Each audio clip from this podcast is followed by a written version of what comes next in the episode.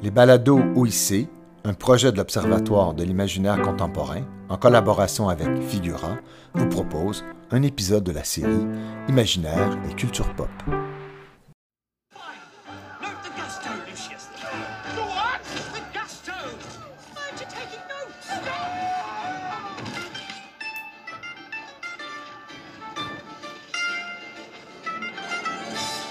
À toutes et à tous, bienvenue dans ce nouvel épisode de Pop en stock. J'espère que vous allez bien. Aujourd'hui, Sarah Grenier-Miette et moi, Hélène Després, on vous propose un épisode sur une série qu'on aime tout particulièrement et qui alimente nos discussions depuis plusieurs semaines déjà euh, et qui nous obsède au grand désespoir de nos collègues de travail. Our Flag Means Death. Ce sont très spontanément et avec enthousiasme joints à nous plusieurs collègues, Mégane Bédard, André-Philippe Lapointe, Emmanuel Esquet et Pascal Thériault. Mais avant de leur céder la parole et d'amorcer les discussions, je vous dis quelques mots de la série qui nous réunit. D'ailleurs, j'en profite tout de suite pour vous dire que cet épisode sera rempli de spoilers jusqu'à la finale de la deuxième saison, alors allez plutôt l'écouter plutôt que nous écouter nous. Our Flag Means Death est une série produite par HBO depuis 2020 et qui comporte pour l'instant deux saisons et 18 épisodes d'environ 30 minutes. Elle a été créée par David Jenkins, un dramaturge américain et jeune créateur de séries télévisées. Il avait avant déjà créé la série People of Earth en 2016 et 2017, une série hybride un peu dans le même esprit, assez rare que celle qui nous intéresse aujourd'hui, à mi-chemin entre l'humour absurde et cabotin et le drame psychologique, dans lequel une communauté de marginaux, d'abord antipathiques puis attachants, s'entraident pour soigner des traumatismes importants. Dans People of Earth, il s'agissait d'un groupe de support de personnes qui ont été enlevées par des extraterrestres, d'ailleurs bien réel dans la série. Our Flag Means Death se déroule dans un tout autre monde, celui de la piraterie en 1717 dans les Caraïbes. Elle trouve son inspiration dans certains personnages historiques, puisqu'elle met en scène Steve Bonnet, joué par Rhys Darby, un capitaine pirate hors de l'ordinaire qui a quitté son domaine, sa femme et ses enfants en Barbade pour se lancer dans la piraterie sans rien y connaître. Au fil des épisodes, il rencontre éventuellement Edward Teach, interprété par Taika Waititi, mieux connu sous le nom de Barbe Noire ou Blackbeard, de qui il tombe amoureux et qui devient par ailleurs son mentor. Je n'entre pas dans les détails, mais la série suit essentiellement les deux hommes, le premier qui fait ses premières armes dans la piraterie et l'autre en pleine crise existentielle qui veut en sortir, mais ne sait rien faire d'autre, ni quoi être d'autre. Mais aussi et surtout, on suit leur équipage, qui ont eux-mêmes leur parcours et leur traumatisme. L'histoire d'amour entre Barbe Noire et Steve Bonnet a largement contribué à convaincre des acteurs d'embarquer dans le projet et le public de l'écouter. Et les craintes de queerbaiting évoquées au début ont rapidement rassuré que ce n'en était pas, puisque l'ensemble de la communauté est mobilisée dans la série.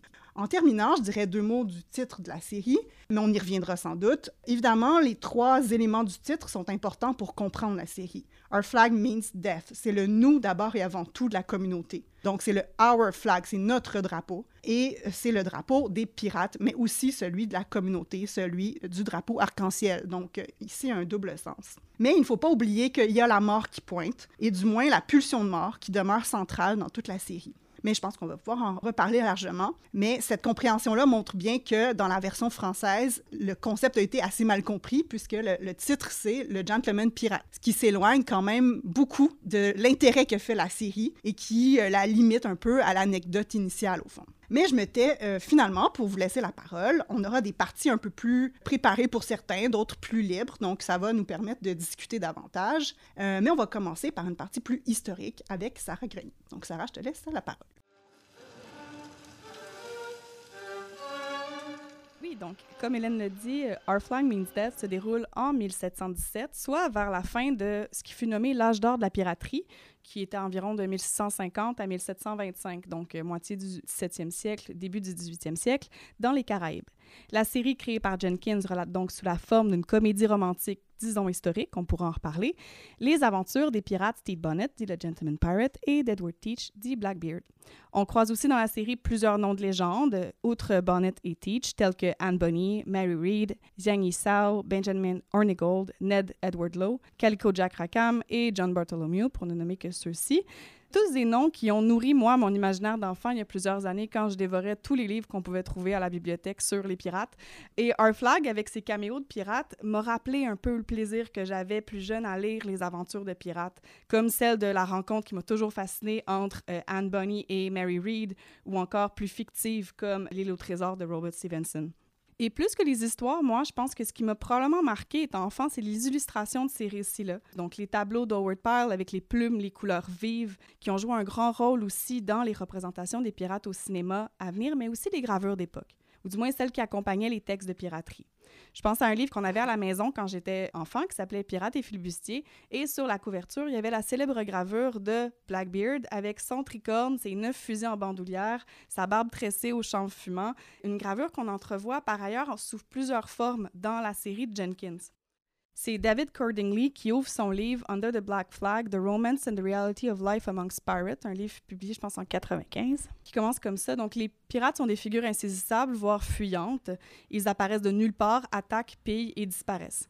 Les pirates, donc, ne laissent derrière eux que très peu d'objets personnels. Outre, bon, on va dire peut-être des seringues urétrales utilisées pour soigner la syphilis avec du mercure qui ont été retrouvées parmi maintes autres artefacts sur l'épave du Queen Anne's Revenge, qui a été découverte en 1996 dans l'Anse de Beaufort en Caroline du Nord, et qui sont désormais exposées, entre autres, avec d'autres objets qui révèlent ce qu'aurait pu être la vie de pirate au North Carolina Maritime Museum de Beaufort. Mais donc, peu de marins à l'époque et donc peu de pirates savent écrire, et donc très peu de journaux maritimes parlent de la vie quotidienne des pirates. Les gravures qui illustrent les comptes rendus sur la piraterie au 17e et 18e siècle sont déjà le fruit de l'imagination et de la fictionnalisation. On essaie de reproduire le caractère sensationnel du pirate, comme le souligne d'ailleurs Edward Blackbeard dans Our Flag, qui commente une gravure de lui-même qui est d'ailleurs sous-titrée The Mad Devil Pirate Blackbeard, que lui montre Steed d'un de ses livres, comme quoi c'est exagéré qu'on le représente avec neuf fusils, que lui ne porte qu'un seul fusil et un couteau comme tout le monde. On pourra d'ailleurs peut-être se pencher tout à l'heure sur le fait qu'au début de la saison 2, alors qu'il est à son plus sombre dans sa dépression, qu'il cherche à se perdre dans sa persona de Blackbeard, Ed va reproduire exactement cette gravure-là de lui-même, qu'il trouvait auparavant exagérée, allant jusqu'à porter ses neuf fusils en bandoulière et affirmer I'm the motherfucking devil. Rappelons aussi que ce pivot du personnage, ben, il, il est lié à la fin de la saison 1 à Easy qui lui met la gravure sous le nez en disant on a construit ça ensemble, c'est Blackbeard, et t'es mieux de redevenir Blackbeard. Donc euh, voilà. Mais revenons donc à notre petit euh, historique. Qu'est-ce qu'on sait de la vie de pirate? C'est un milieu principalement masculin, les femmes étant reconnues comme porteuses de mauvais augure euh, à bord des bateaux. On note quand même qu'il y a eu à cette époque-là, dans les Caraïbes, des femmes pirates, dont Bonnie et Reed, donc sont des exemples qu'on voit dans la série. Euh, l'âge moyen d'un pirate, ça c'est quand même drôle, au début du 18e siècle est de 27 ans, euh, ce qui est à peu près la même chose que l'âge moyen d'un marin marchand au 18e siècle et l'âge moyen des marins de la Royal Navy. Donc vraiment comme ce sont des jeunes pirates, du moins. Steve Bonnet, par exemple, à son décès, a 30 ans. Pourquoi donc les pirates deviennent-ils des pirates? Ça aussi, je pense qu'on va en reparler euh, plus tard dans l'émission, mais donc la plupart de l'équipage sur un bateau pirate le faisait entre autres par survie, souvent parce que les membres de l'équipage des bateaux attaqués passaient rapidement à l'équipage pirate, comme j'ai dit pour survivre, mais aussi pour se garder un certain emploi. On dit que le caractère démocratique de la communauté pirate rendait souvent les bateaux pirates plus hospitaliers que les vaisseaux marchands où pas mal tout l'équipage se faisait exploiter à, différents degrés. Et pour ce qui est des capitaines, bien, à cette époque, plusieurs pirates sont en fait des privateers, donc euh, je c'est des flibustiers en français, des pirates qui recevaient donc le droit par la couronne de piller les bateaux des États ennemis en temps de guerre. Plusieurs pirates ont commencé leur carrière comme ça, d'autres sont simplement devenus par après simplement pirates hors la loi et donc accusés de piraterie. Certains ont demandé le pardon, comme euh, Captain Henry Morgan entre autres, qui ont même décidé de devenir chasseurs de pirates par la suite. Donc, comment on sait tout ça? Et entre autres, qu'est-ce qu'on sait, par exemple, de la vie euh, de Steve Bonnet et de euh, Blackbeard, euh, ces informations qui ont un peu servi à créer la série de Jenkins. On va en reparler de comment cette série-là est créée par rapport à l'histoire. Mais donc, on a quelques sources principales qui sont contemporaines de l'âge d'or de la piraterie. Les journaux des capitaines des bateaux marchands et navaux qui ont croisé et vaincu, soit survécu à des attaques pirates. Les rapports des tribunaux lors des procès des pirates et le fameux ouvrage intitulé A General History of pirates, from their first rise and settlement in the island of Providence to the present time, et blablabla, le titre est vraiment long, par Captain Charles Johnson en 1724, je crois. Je ne suis pas certaine de la, date, je l'ai écrit un peu euh, de mémoire. Mais donc, qui est ce fameux Johnson? Ben, c'est un pseudonyme, on ne sait pas c'est qui. En 1932, John Robert Moore, qui était un expert sur les écrits de Daniel Defoe, l'auteur, entre autres, de Robinson Crusoe, a affirmé que c'était euh, Daniel Defoe, mais ça a été euh, décrié, démenti dans les années 80. Mais ce qui est drôle, c'est que la théorie était tellement populaire que les éditeurs ont en fait republié l'histoire générale des pirates avec le nom de Daniel Defoe euh, écrit, en fait, sur la couverture. Et moi, je me souviens avoir emprunté des livres à la bibliothèque et l'histoire générale des pirates était, sur mon édition, était Daniel Defoe. Donc, euh, je trouve ça vraiment quand même assez drôle parce que, bon, je m'y étais pas replongée depuis. Et bon, qu'est-ce qu'on trouve dans cette histoire générale-là? Ben, comme le titre l'indique, c'est le compte-rendu de la vie de pirates notoires, dont Blackbeard et Steve Bonnet, mais aussi des autres pirates qu'on retrouve dans la série. D'ailleurs, il parle euh, longuement de Anne Bonny et Mary Read euh, dans cet ouvrage-là. Alors, qu'est-ce que Johnson écrit à propos de Blackbeard dans son histoire générale? Blackbeard est un privateer basé en Jamaïque pendant la guerre de succession d'Espagne jusqu'en 1713. Mais la première documentation externe à Johnson qu'on retrouve, c'est en fait une mention de Blackbeard dans un rapport euh, du capitaine Matthew Mousson qui présente Blackbeard comme l'un des cinq commandants de pirates les plus actifs dans les Bahamas en mars 1717. Et là, ben, 1717, c'est le début de la série. On va voir en fait que les histoires de Steve Bonnet et Blackbeard dans l'histoire se croisent, mais on se rendra pas nécessairement là dans la série.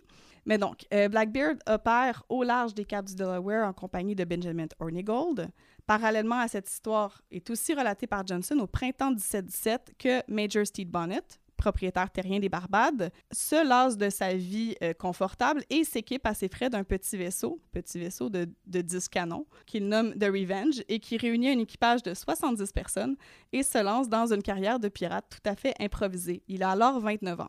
Il va piller une succession de navires au large de la Virginie et de la Caroline de façon plus ou moins fructueuse jusqu'à ce que son navire rencontre un vaisseau de guerre espagnol qui tue un grand nombre de son équipage, endommage The Revenge et le blesse lui grièvement. Toujours parallèlement, on va voir que les deux histoires se croisent. Le 28 novembre 1717, Blackbeard et Hornigold capturent un bateau français qui transportait des esclaves de l'Afrique de l'Ouest vers la Martinique. Blackbeard prend le contrôle de ce vaisseau, le rebaptise Queen Anne's Revenge et augmente son armement pour en faire un navire prêt pour la guerre, la piraterie. Il va alors se séparer d'Hornigold, qui avait décidé d'accepter l'offre de grâce royalement émise, et Blackbeard va naviguer dans les Caraïbes en tant que capitaine du Queen Anne's Revenge, va augmenter sa flotte à quatre navires, euh, il, y a, presque 400 hommes, je pense, euh, sur sa flotte à ce moment-là, et va donc capturer plusieurs navires. C'est aussi en novembre 1717, et là c'est comique, que le Boston Newsletter rapporte que Steve Bonnet aurait été vu sur le navire de Blackbeard et où il n'agit pas à titre de commandant, mais il se promène en robe de chambre lisant des livres dont il a une bonne bibliothèque à bord. Et on parle bien du navire de Blackbeard à ce moment-là. Donc, donc, on suppose que Bonnet et Teach se sont rencontrés à Nassau, qui était considéré comme étant la capitale des pirates, où Bonnet, probablement étant blessé, cherchant à réparer le Revenge, aurait été et aurait probablement rencontré euh, Teach et euh, peut-être à ce moment. On apprend donc par le Boston Newsletter que Bonnet aurait rejoint Blackbeard et son équipage. On ne sait pas exactement c'est quoi les conditions, c'est pas clair. Il n'y a rien qui est clair dans cette histoire-là.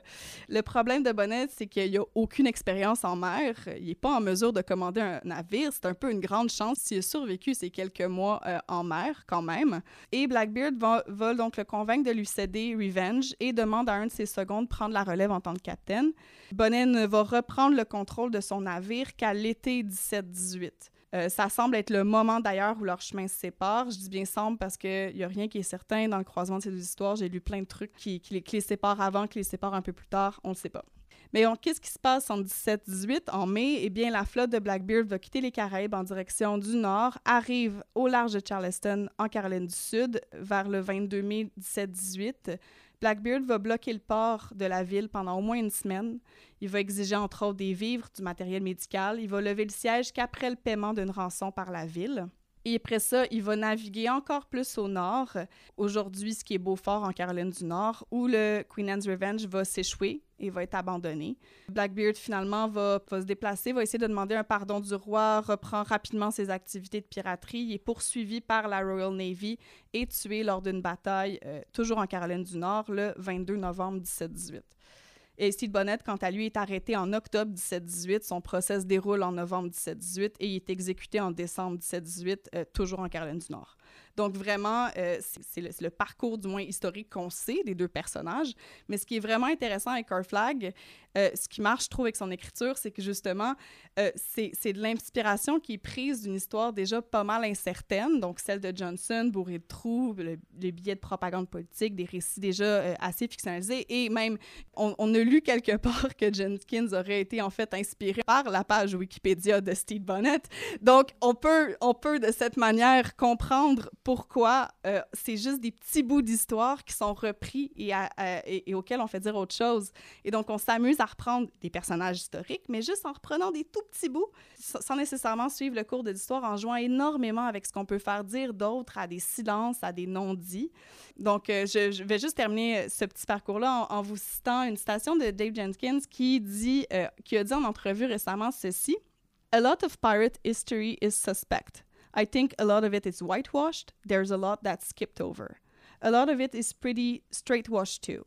I think it was a weirder, more colorful, more queer experience than what we get when we look at traditional pirate or story that we're used to. We'll never be able to restore it, but we can reinvent some of it and explore the weirdness and interesting things that can exist in this genre.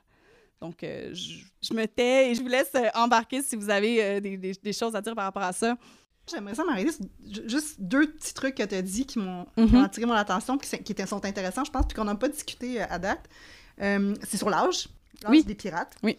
Euh, puis de faux. En gros, l'âge des pirates, c'est intéressant parce que, oui, donc, déjà, est-ce que la vingtaine, la trentaine, c'était la jeunesse à l'époque? À Ouais, voir, là. à voir. Mais quand même, reste que Jenkins en fait un récit de Middle Age Crisis. Ouais.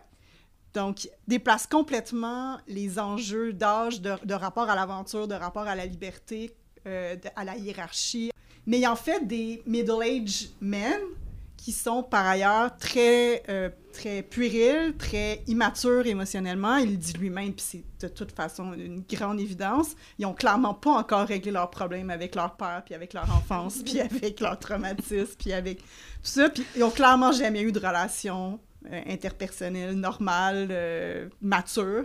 Donc c'est intéressant le rapport à la jeunesse, puis euh, à l'âge. Aussi, ben, j'aimerais rajouter, euh, même la série fait des, des clins d'œil par rapport à ça. Euh, je pense que dans la première saison, quand on voit la tombe déjà faite de Steve Bonnet, euh, on voit qu'il est né, il y aurait, le, le personnage aurait justement dans la vingtaine. Euh, et on voit Spanish Jackie aussi dans la saison 1 qui dit qu'elle a 25 ans, mais que le stress la vieillit beaucoup. Donc, évidemment, David Jenkins est vraiment au courant de... de il fait, joue aussi avec ses, ses limites li- liées à l'âge, là. Ouais, on se demande pourquoi il a choisi des acteurs plus vieux. Tu sais, pourquoi, euh, pourquoi faire ce choix-là? hein? Ben, en fait, même je pourrais. euh, un, petit fun fact aussi par rapport au personnage de Blackbeard. Spécifiquement, je sais que Taika Waititi était euh, impliqué comme producteur ou coproducteur pour la série, mais euh, il n'était pas prévu, il voulait pas jouer nécessairement dans, dans, dans la série. C'est en faisant les auditions qu'il trouvait personne, personne intéressant pour jouer Blackbeard, puis il y avait apparemment David Jenkins qui souhaitait l'avoir comme acteur, donc il profitait de ça un peu pour dire Ah, mais comment tu le verrais, Blackbeard, par exemple, pour le pousser un peu à accepter le rôle éventuellement? C'est drôle parce que ses cheveux finissent par jouer un rôle aussi. euh. Ah oui, c'est ça. Puis ce qui est le fun, ce que tu disais, Sarah, aussi avec tous les blancs qu'il y a à travers ces histoires-là, c'est que ça permet un peu des, euh, des amener à la représentation du jour. Comme là, ça permet d'être une série queer, alors que c'était pas tant présent jusqu'à là dans les histoires, et ça correspond parfaitement à nos enjeux. Donc, ça nous fait plaisir, et ça laisse aussi de grande place à tout ce qui est mythification. Je veux dire, c'est au début de la première saison, il me semble, qu'on a l'impression que Barbe Noire pourrait être avec Steve Bonnet juste pour que le pousser à, devenir le vrai Ba- Barbe Noire pour que lui puisse se pousser, même, genre, si on le retrouve mort, ça pourrait tout à fait être lui. C'est ça qui est assez intéressant de ces personnages-là, c'est qu'ils sont assez anonymes, contrairement aux nobles, qu'on a plus une idée, on peut plus suivre le parcours, mais ces personnages-là, ça pourrait être n'importe qui, ils ont tout à fait l'anonymat, donc, euh, comme les gravures que tu parlais le montrent très bien, c'est des visions mythifiées, donc ces personnes-là pourraient être absolument n'importe qui, c'est juste parce qu'ils ont l'habit et tout, et le respect de leurs hommes qui sont ce qu'ils sont. C'est un peu comme dans The Princess Bride, Ah, là, le, le, le, le Dread Pirate Robert, euh, je pense que c'est ça, où n'importe qui pourrait jouer le personnage parce que c'est le mythe qui est plus important, donc un peu comme un Doctor Who, là, donc ça peut se... Ou un Captain. America. ouais, c'est ça. On peut juste changer le visage en dessous de ça, mais le, le mythe, c'est ça qui, qui prédomine plus que le personnage, là, comme tu dis. Mm. D'ailleurs, le nom, même le nom de Barbe Noire, c'est- c'est c'est lié à son apparence, mais lui-même le dit dès le début, j'ai pas la barbe noire ni les cheveux noirs depuis longtemps, en fait. sais, ce qui nous ramène un peu à cette cette idée-là que il vieillit dans le rôle, puis que ça va prendre quelqu'un de plus jeune pour le remplacer, éventuellement, pour être à la hauteur du nom, là. Non, c'est clair. J'ai toujours pensé que c'était un personnage que fictif, honnêtement, avant la série. J'avais aucune idée que c'était un personnage historique. là. Je veux dire, c'est tellement l'emblème du mythe du pirate qu'on peut faire absolument n'importe quoi. Il apparaît dans la plupart des grands récits. J'étais sûr que c'était une invention. C'est ce qui est particulier aussi avec les pirates, c'est parce qu'en général, les noms qui, qui sont partout dans ces histoires-là sont inspirés de noms réels. Parce que pourquoi inventer des nouveaux pirates quand t'en as déjà dans les, Oui. dans les récits Oui. qui ont été documentés, mais ces récits-là, encore une fois, sont incomplets, sont mythifiés, sont bonifiés, on ajoute beaucoup, beaucoup de fantastique Mhm. par rapport à ça. Ouais. Mais oui, par rapport à Jenkins, Oui, mais c'est ça la citation de Jenkins qui dit en entrevue, qui fait écho en fait à- au fait que l'histoire de la piraterie, il y a beaucoup, euh, il y a beaucoup de flou autour, qui a probablement été whitewashé ou straightwashé aussi. Je trouve ça super intéressant.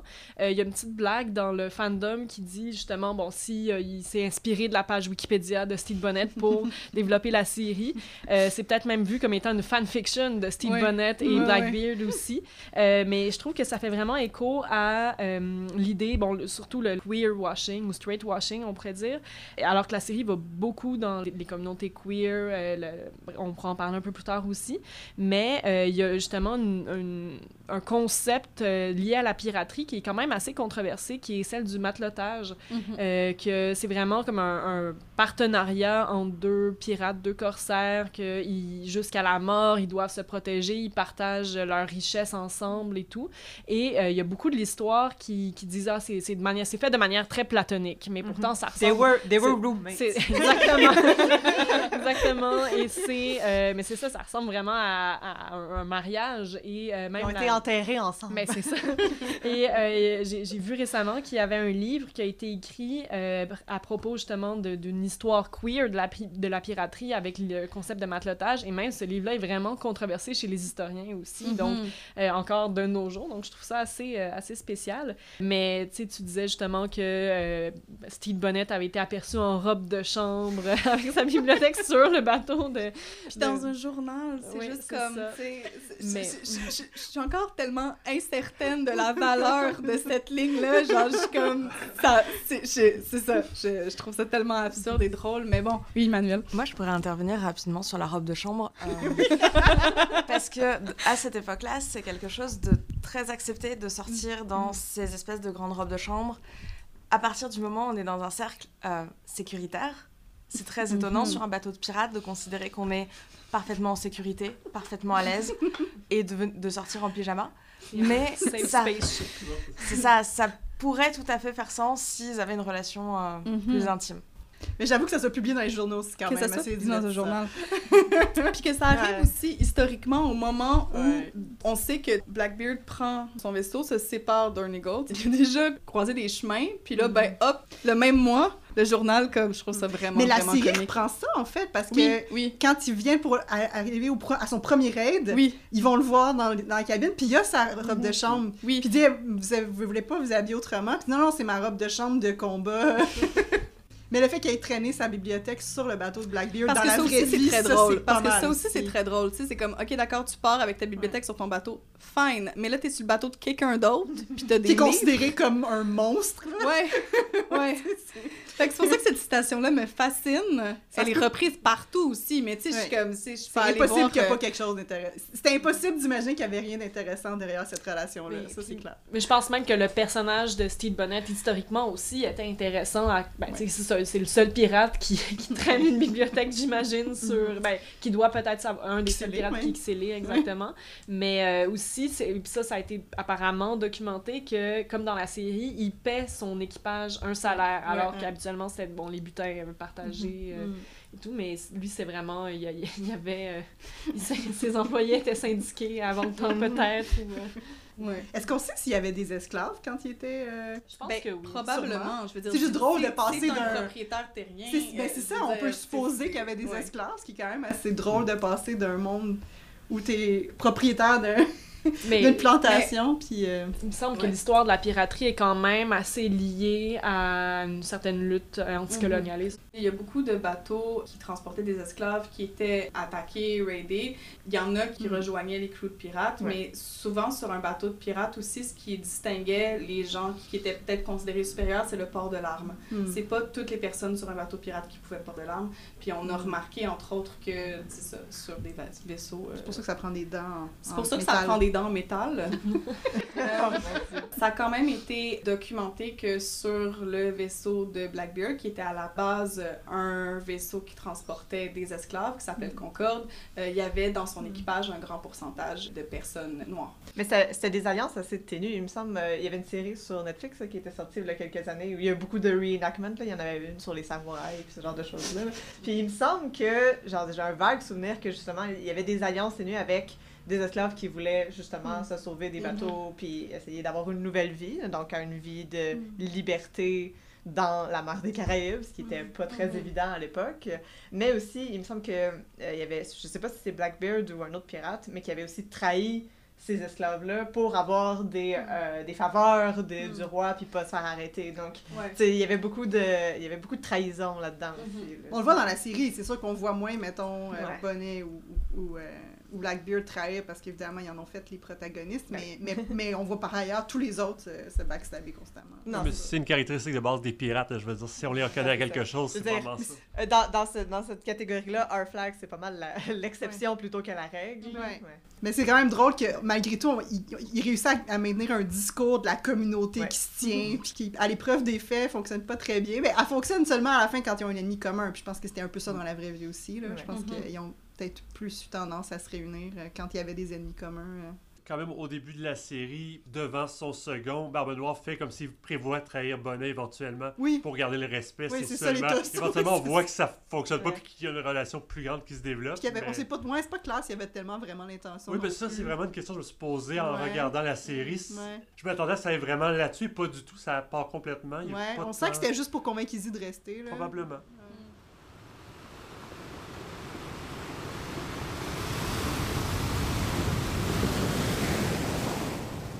Euh, donc, euh, avec, avec mon petit segment que j'ai préparé où je voulais euh, revoir un peu, puis on, vient d'en parler un petit peu brièvement, donc ça, ça fait une bonne transition, mais pour voir les récits qui ont un peu pavé la voie jusqu'à Our Flag Means Death. Donc, on pourrait potentiellement argumenter que Our Flag, c'est pas vraiment une histoire de pirate. Évidemment, c'est vraiment plus que ça. Mais malgré tout, quand on demande de, quand on nous demande de décrire c'est quoi Our Flag Means Death pour quelqu'un qui l'a pas vu, on dit, ben, c'est une histoire de pirate, mais il y a aussi d'autres choses. Donc, euh, c'est plus qu'un récit de piraterie, évidemment, mais Our Flag reprend malgré tout la majorité des tropes puis des figures des histoires de pirates pour les subvertir à sa façon, mais aussi pour réussir à raconter euh, l'histoire qui Our Flag veut raconter. Raconter une histoire spécifique, une histoire d'amour, une histoire d'amitié et d'aventure, donc toutes ces choses-là. Euh, un des aspects clés des récits de pirates, c'est d'abord et avant tout leur tendance à entremêler, on l'a vu, fait et fiction, et à ce moment-là, d'une certaine manière, d'établir et de figer des mythes et des figures. Donc certaines histoires vont paver la voie jusqu'à Our Flag Means Death, et j'aimerais prendre un moment donc pour revenir sur ces histoires-là, en commençant évidemment avec le roman de Robert Louis Stevenson, que Sarah a mentionné précédemment, Treasure Island, ou L'île au trésor, qui a été publié en 1883. Et c'est vraiment ce roman-là qui a figé la majorité des figures qu'on a dans le tête quand on pense à un pirate. Mais malgré tout, Stevenson s'inspirait donc des histoires qui sont venues avant lui, des, ceux qu'on a mentionnés euh, précédemment, les récits du capitaine Charles Johnson, et une de ses inspirations principales est Daniel Defoe, donc auteur de Robinson Crusoe en 1719, et que j'ai mentionné aussi The Lives, Adventures and Piracies of the Famous Captain Singleton, en, publié en 1720. Donc Stevenson va reprendre des figures réelles de la piraterie, qui étaient déjà à ce moment-là, on l'a vu, euh, c'est pas super clair si c'était des faits ou de la fiction ou des faits vraiment euh, exagérés. Et Stevenson va créer ses propres personnages qui vont aussi par la suite devenir cultes, qui vont être repris dans les histoires qui vont venir. Donc euh, chaque nouvelle histoire est une fanfiction de la précédente, pour faire référence à ce que Pascal disait plus tôt. Chaque histoire va reprendre cet imaginaire-là qui est à la fois réel, entre guillemets, et un imaginaire littéraire qui va se construire à partir de ça. Comme le remarque notamment Yves Tadier dans son étude sur le roman d'aventure, où il va écrire à propos de Treasure Island que et je vous cite Yves Tadier, ces visions ont été nourries d'emprunts littéraires. Donc, le perroquet vient de euh, Robinson, le squelette vient de Poe. Les premiers chapitres des histoires de Washington Irving, Long John Silver a pour modèle un ami du romancier, donc de Stevenson, et le personnage de Trelawney a réellement existé dans la vraie vie. Donc, à ce moment-là, on mélange fait, fiction pour faire un récit qui se, qui, qui se tient et qui va aussi inspirer les autres par la suite. Un des personnages les plus importants qui n'apparaît pas dans, dans Treasure Island, c'est le capitaine Flint, qui est décédé avant même que le récit de Treasure Island débute. Et le capitaine Flint, on l'a vu dans les écrits de Defoe, s'inspire euh, fortement des légendes à propos de Barbe Noire. Donc, c'est une espèce de personnage qui va euh, vraiment inspirer toute l'aventure de Treasure Island, mais qui apparaît nulle part, mais qui va être aussi repris plus tard, qui est un peu l'incarnation de Barbe Noire dans les histoires de Steven. Et à ce moment-là, le nom du capitaine Flint apparaît, par exemple. Il y a un personnage, techniquement, dans l'île au trésor qui s'appelle Captain Flint, et c'est un perroquet, donc qui a été nommé en l'honneur du fameux Captain Flint décédé, qui va devenir à ce moment-là l'animal caractéristique qui va revenir dans la majorité des illustrations de pirates, là, avec euh, la jambe de bois, le grand chapeau, donc c'est toute une esthétique qui va se figer autour du personnage, et c'est vraiment Stevenson qui va figer cette esthétique-là. Et il va former aussi les figures de pirates comme jusqu'à aujourd'hui. Par contre, Treasure Island est un roman pour enfants, donc évidemment, euh, il y a de la violence, euh, et la violence associée à la piraterie va revenir aussi tout au long des récits, mais la, la, violence dans Les Lots Trésors va souvent être mise de côté au profit de l'aventure et du jeu, contrairement à un autre roman qui va s'inspirer de euh, Les Lots Trésors, le roman de Pierre Macorlan, donc À bord de l'étoile matutine, qui a été publié en 1934. Macorlan va reprendre l'imaginaire et même quelques personnages établis par Stevenson, dont le capitaine Flint, pour mettre euh, cette violence-là, une violence qui est physique, donc euh, avec des épées, des couteaux et des fusils, euh, mais aussi une violence qui est sociale. Donc cette violence-là va vraiment être au premier plan des récits de Macorlan, qui vont être, quant à eux, pour adultes. C'est le chercheur Francis Lacassin qui va écrire à propos de Macorlan qui tente de, je vous cite euh, Lacassin, donc, Macorlan tente de ramener les pirates à leur véritable et banale dimension, des truands pittoresques englués dans une vie végétative, entrecoupée de brèves joies. il marche pas ses mots, Francis Lacassin.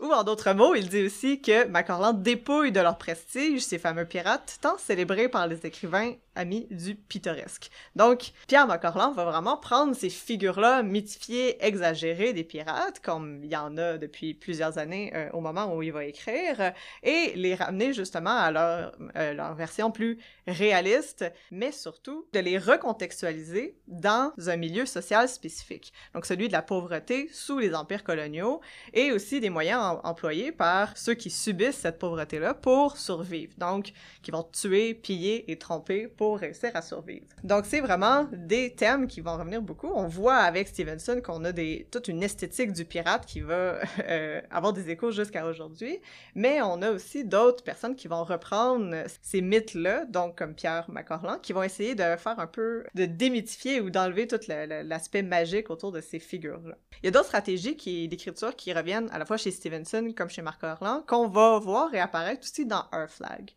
Donc, la première, c'est la volonté de coucher par écrit son aventure, ses exploits ou ses pensées. Dans Les Lots Trésors, euh, ça ouvre dès l'intupit avec le personnage de Jim Hawkins, qui est le, jeune narrateur du roman, qui va commencer son récit euh, avec les mots suivants. Donc, il dit « Ils m'ont prié de coucher par écrit tous les détails relatifs à l'île au trésor, du début à la fin, sans rien omettre, à l'exception de la position de l'île, pour la seule raison qu'une partie du trésor s'y trouve encore. » Et chez Macorlan, il y a encore une fois la même stratégie qui arrive où on a à ce moment-là un narrateur anonyme qui va plutôt commencer son récit en écrivant.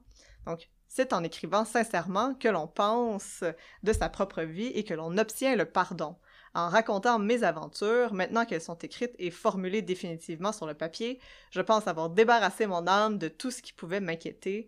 Mes crimes et mes fautes, ceux et celles de mes pauvres camarades, les gentilshommes de fortune, sont ici déposés dans ce petit livre fermé comme un coffret dont chacun possède la clé. On a au début de la saison 1 de Our Flag, dès le premier épisode, donc on a Steve Bonnet qui euh, demande à Lucius, le seul de son équipage qui sait lire et écrire, de record everything, warts and all.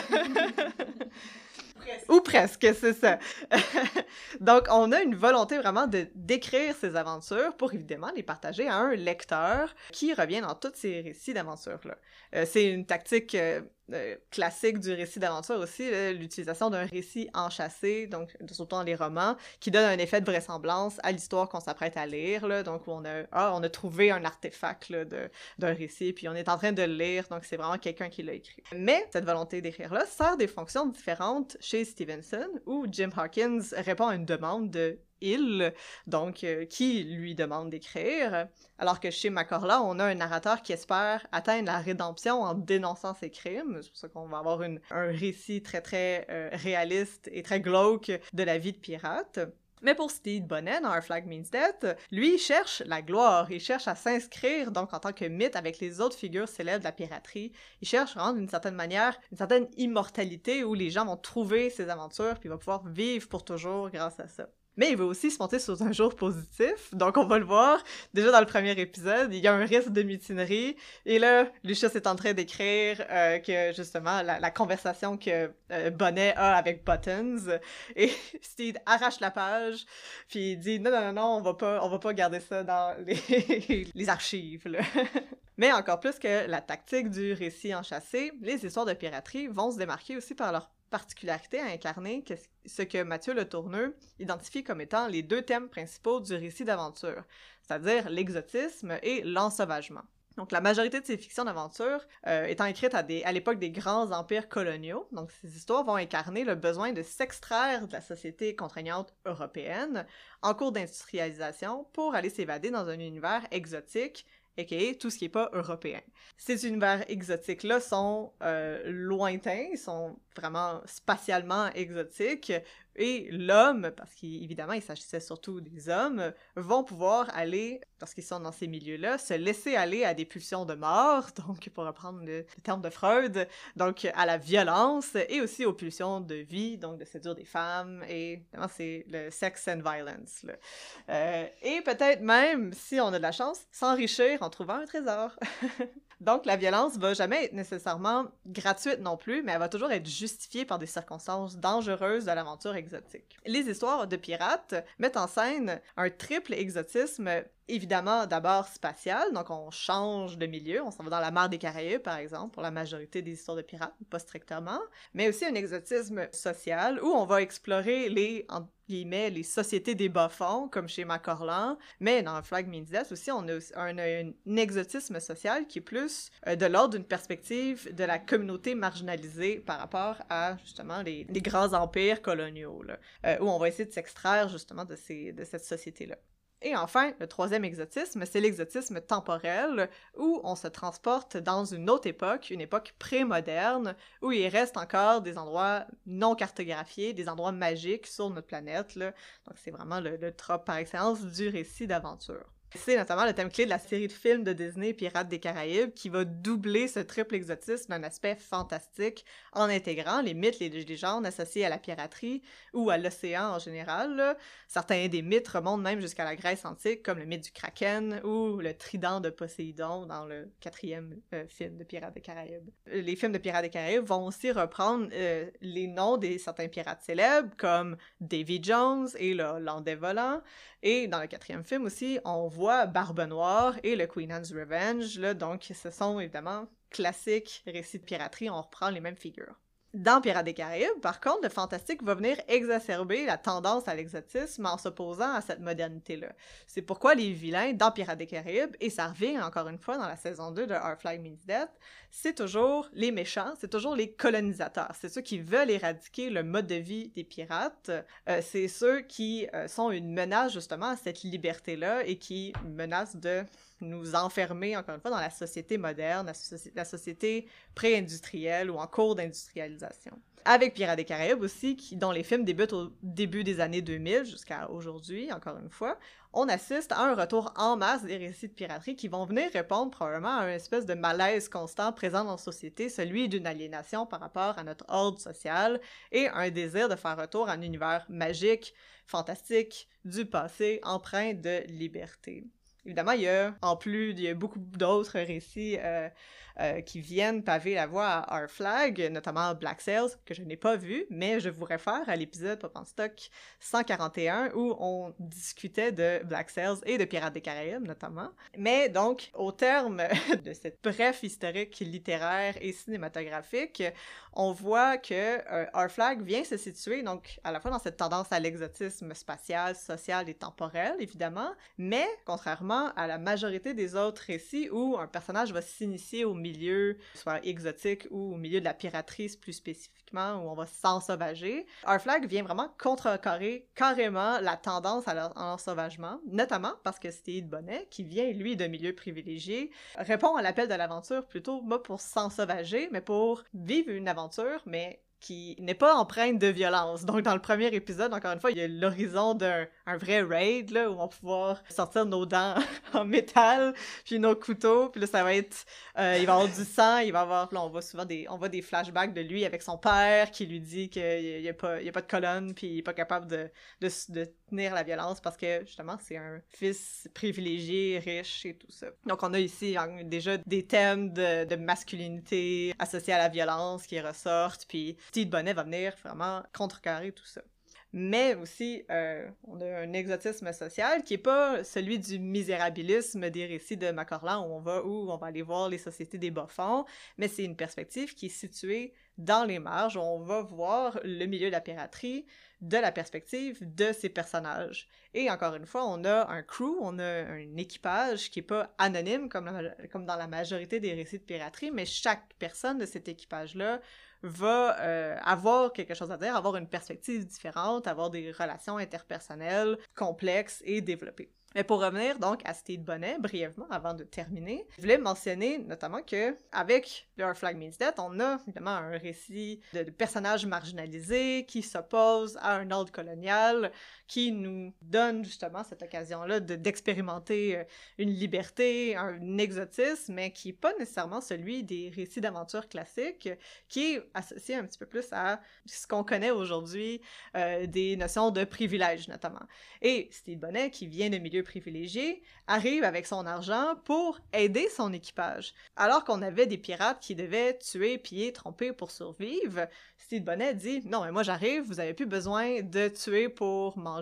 Maintenant, je vous donne un salaire. Vous pouvez acheter votre nourriture. Vous pouvez, euh, vous n'avez plus besoin nécessairement d'utiliser de la violence pour ça. Puis là, il voit sur son équipage complètement traumatisé par toute cette violence-là, puis il veut leur offrir du soutien pour leur santé mentale. Donc, euh, son privilège, son argent à Steve Bonnet permet de donner accès à son équipage à des amenities, comme il appelle. Donc, un terrain de tennis dans le bateau, euh, on a du downtime pour faire des drapeaux, pour faire de la couture, pour exprimer sa créativité et pour travailler à travers le trauma. On voit ici comme une espèce d'incarnation de la pyramide de Maslow, au sens où aussi on n'a plus besoin de se battre pour se nourrir, pour avoir euh, du logis, pour avoir la sécurité autour de nous, mais on peut utiliser notre temps libre pour justement faire travailler notre créativité, discuter avec euh, l'équipage. Et c'est pour terminer sur la phrase qui devient un peu le, slogan de l'équipage dans Our Flag Means Death, la saison 1 surtout. Donc, if someone returns from the raid mentally devastated, we talk, it through. through as a crew. Because that's what we do here on the Revenge. Approaching the vessel, Captain! Right! This is it! Places, everyone! Look scary! peux juste répondre. Il y a deux choses que tu me dis que je trouve vraiment géniales, mais ça, juste un peu continuer là-dessus. Il y a aussi, quand tu disais tout ce qu'il note, il y a vraiment même une section conseil pratique quand il commence à avoir un vrai pirate qui peut comparer, qui est absolument génial, où il fait Ah oui, c'est bon, il faut dépouiller les personnes qu'on rencontre parce que ben, c'est ça, c'est un peu le but de la chose. Ça devient presque un, un, tutoriel. Oui, oui, vraiment, j'avais l'impression d'un jeu vidéo, ok, oui, il faut lui. Oui, puis, oui, puis euh, aller chercher l'argent sur les corps. Oui, c'est ça, c'est oui, justement, sur les cadavres. C'est logique, puis il y a un moment qui dit Donc, tu remplaces pas les livres que tu prends par d'autres livres, c'est pas comme ça que ça marche, en plus, c'est pas une bibliothèque. mais c'est ça. Donc, il y a vraiment un savoir-faire quand même, il veut vraiment bien faire ce qui le rend à la fois touchant et très drôle. Mm. Mais ça, il y a aussi l'imaginaire qui est déjà en on le voit avant qu'il parte, il jouait déjà avec ses enfants Mm, à la mhm. piraterie, comme nous on l'imagine. Et contrairement à ce qu'on imagine, par contre, ses enfants font un terrible cauchemar quand il joue avec son père parce que ça doit être encore une figure très terrifiante. Et c'est vrai qu'il ne fait pas ça. Et là, lui, il continue parce que c'est ça. vraiment un imaginaire qu'il veut rejoindre euh, plus que tout. Et c'est, on dirait ce qui reste dans sa tête, cet imaginaire-là qui est, on dirait, sans douleur, sans cruauté. Mais c'est l'imaginaire de l'île au trésor de l'enfant qui joue, parce que Mm. c'est dans l'île au trésor, dans le récit de Stevenson, euh, on n'a pas accès à cette description-là de la violence, parce que justement, c'est un livre pour enfants. Puis c'est un peu la mentalité que Steve Bonnet a en rentrant dans le monde de la piraterie, c'est qu'on va voir, on va voir l'aventure, on va voir la mer, on va voir la liberté, je vais Ouais. pouvoir découvrir le monde, découvrir des nouvelles personnes, mais on va pas, be- on n'aura pas besoin de voir du sang, ok? Sa vision des pirates Ouais. est assez anachronique, en fait. Ouais. Il y a une vision du 19e siècle Mhm. Oui, c'est ça. sur le 18e siècle. Mais il y a beaucoup de choses qui sont anachroniques. Oui. Pense que Ah non, c'est ça. de là que l'humour puis l'intérêt de la série. Mais d'habitude, l'anachronie est contemporaine, Mhm. et pas comme merci. 19e, tu sais. Ben, c'est sûr que parler de santé mentale comme il en parle, Oui, euh, c'est non. très, c'est Ouais. très actuel aussi. Ouais. Mais c'est c'est drôle, euh, tu parlais de Lucius qui, dont la job c'était de prendre les notes. Ben, déjà, ça, c'est aussi un peu euh, assez drôle comme anachronisme parce que quand il dit d'arrêter de prendre des notes, il prend note, arrête, arrête de prendre des notes. Comme si tu verrais un meme ou un, un sketch de Monty Python où il continue à prendre en note que l'autre il dit de Mhm. pas prendre en note, puis ça va être comme dans l'histoire, ça va être resté. Mais ce qui est drôle aussi, c'est qu'il se ramasse avec un chapitre dessiné dans ses mémoires. Parce que quand Lucius disparaît, euh, c'est Frenchie qui se retrouve avec le travail.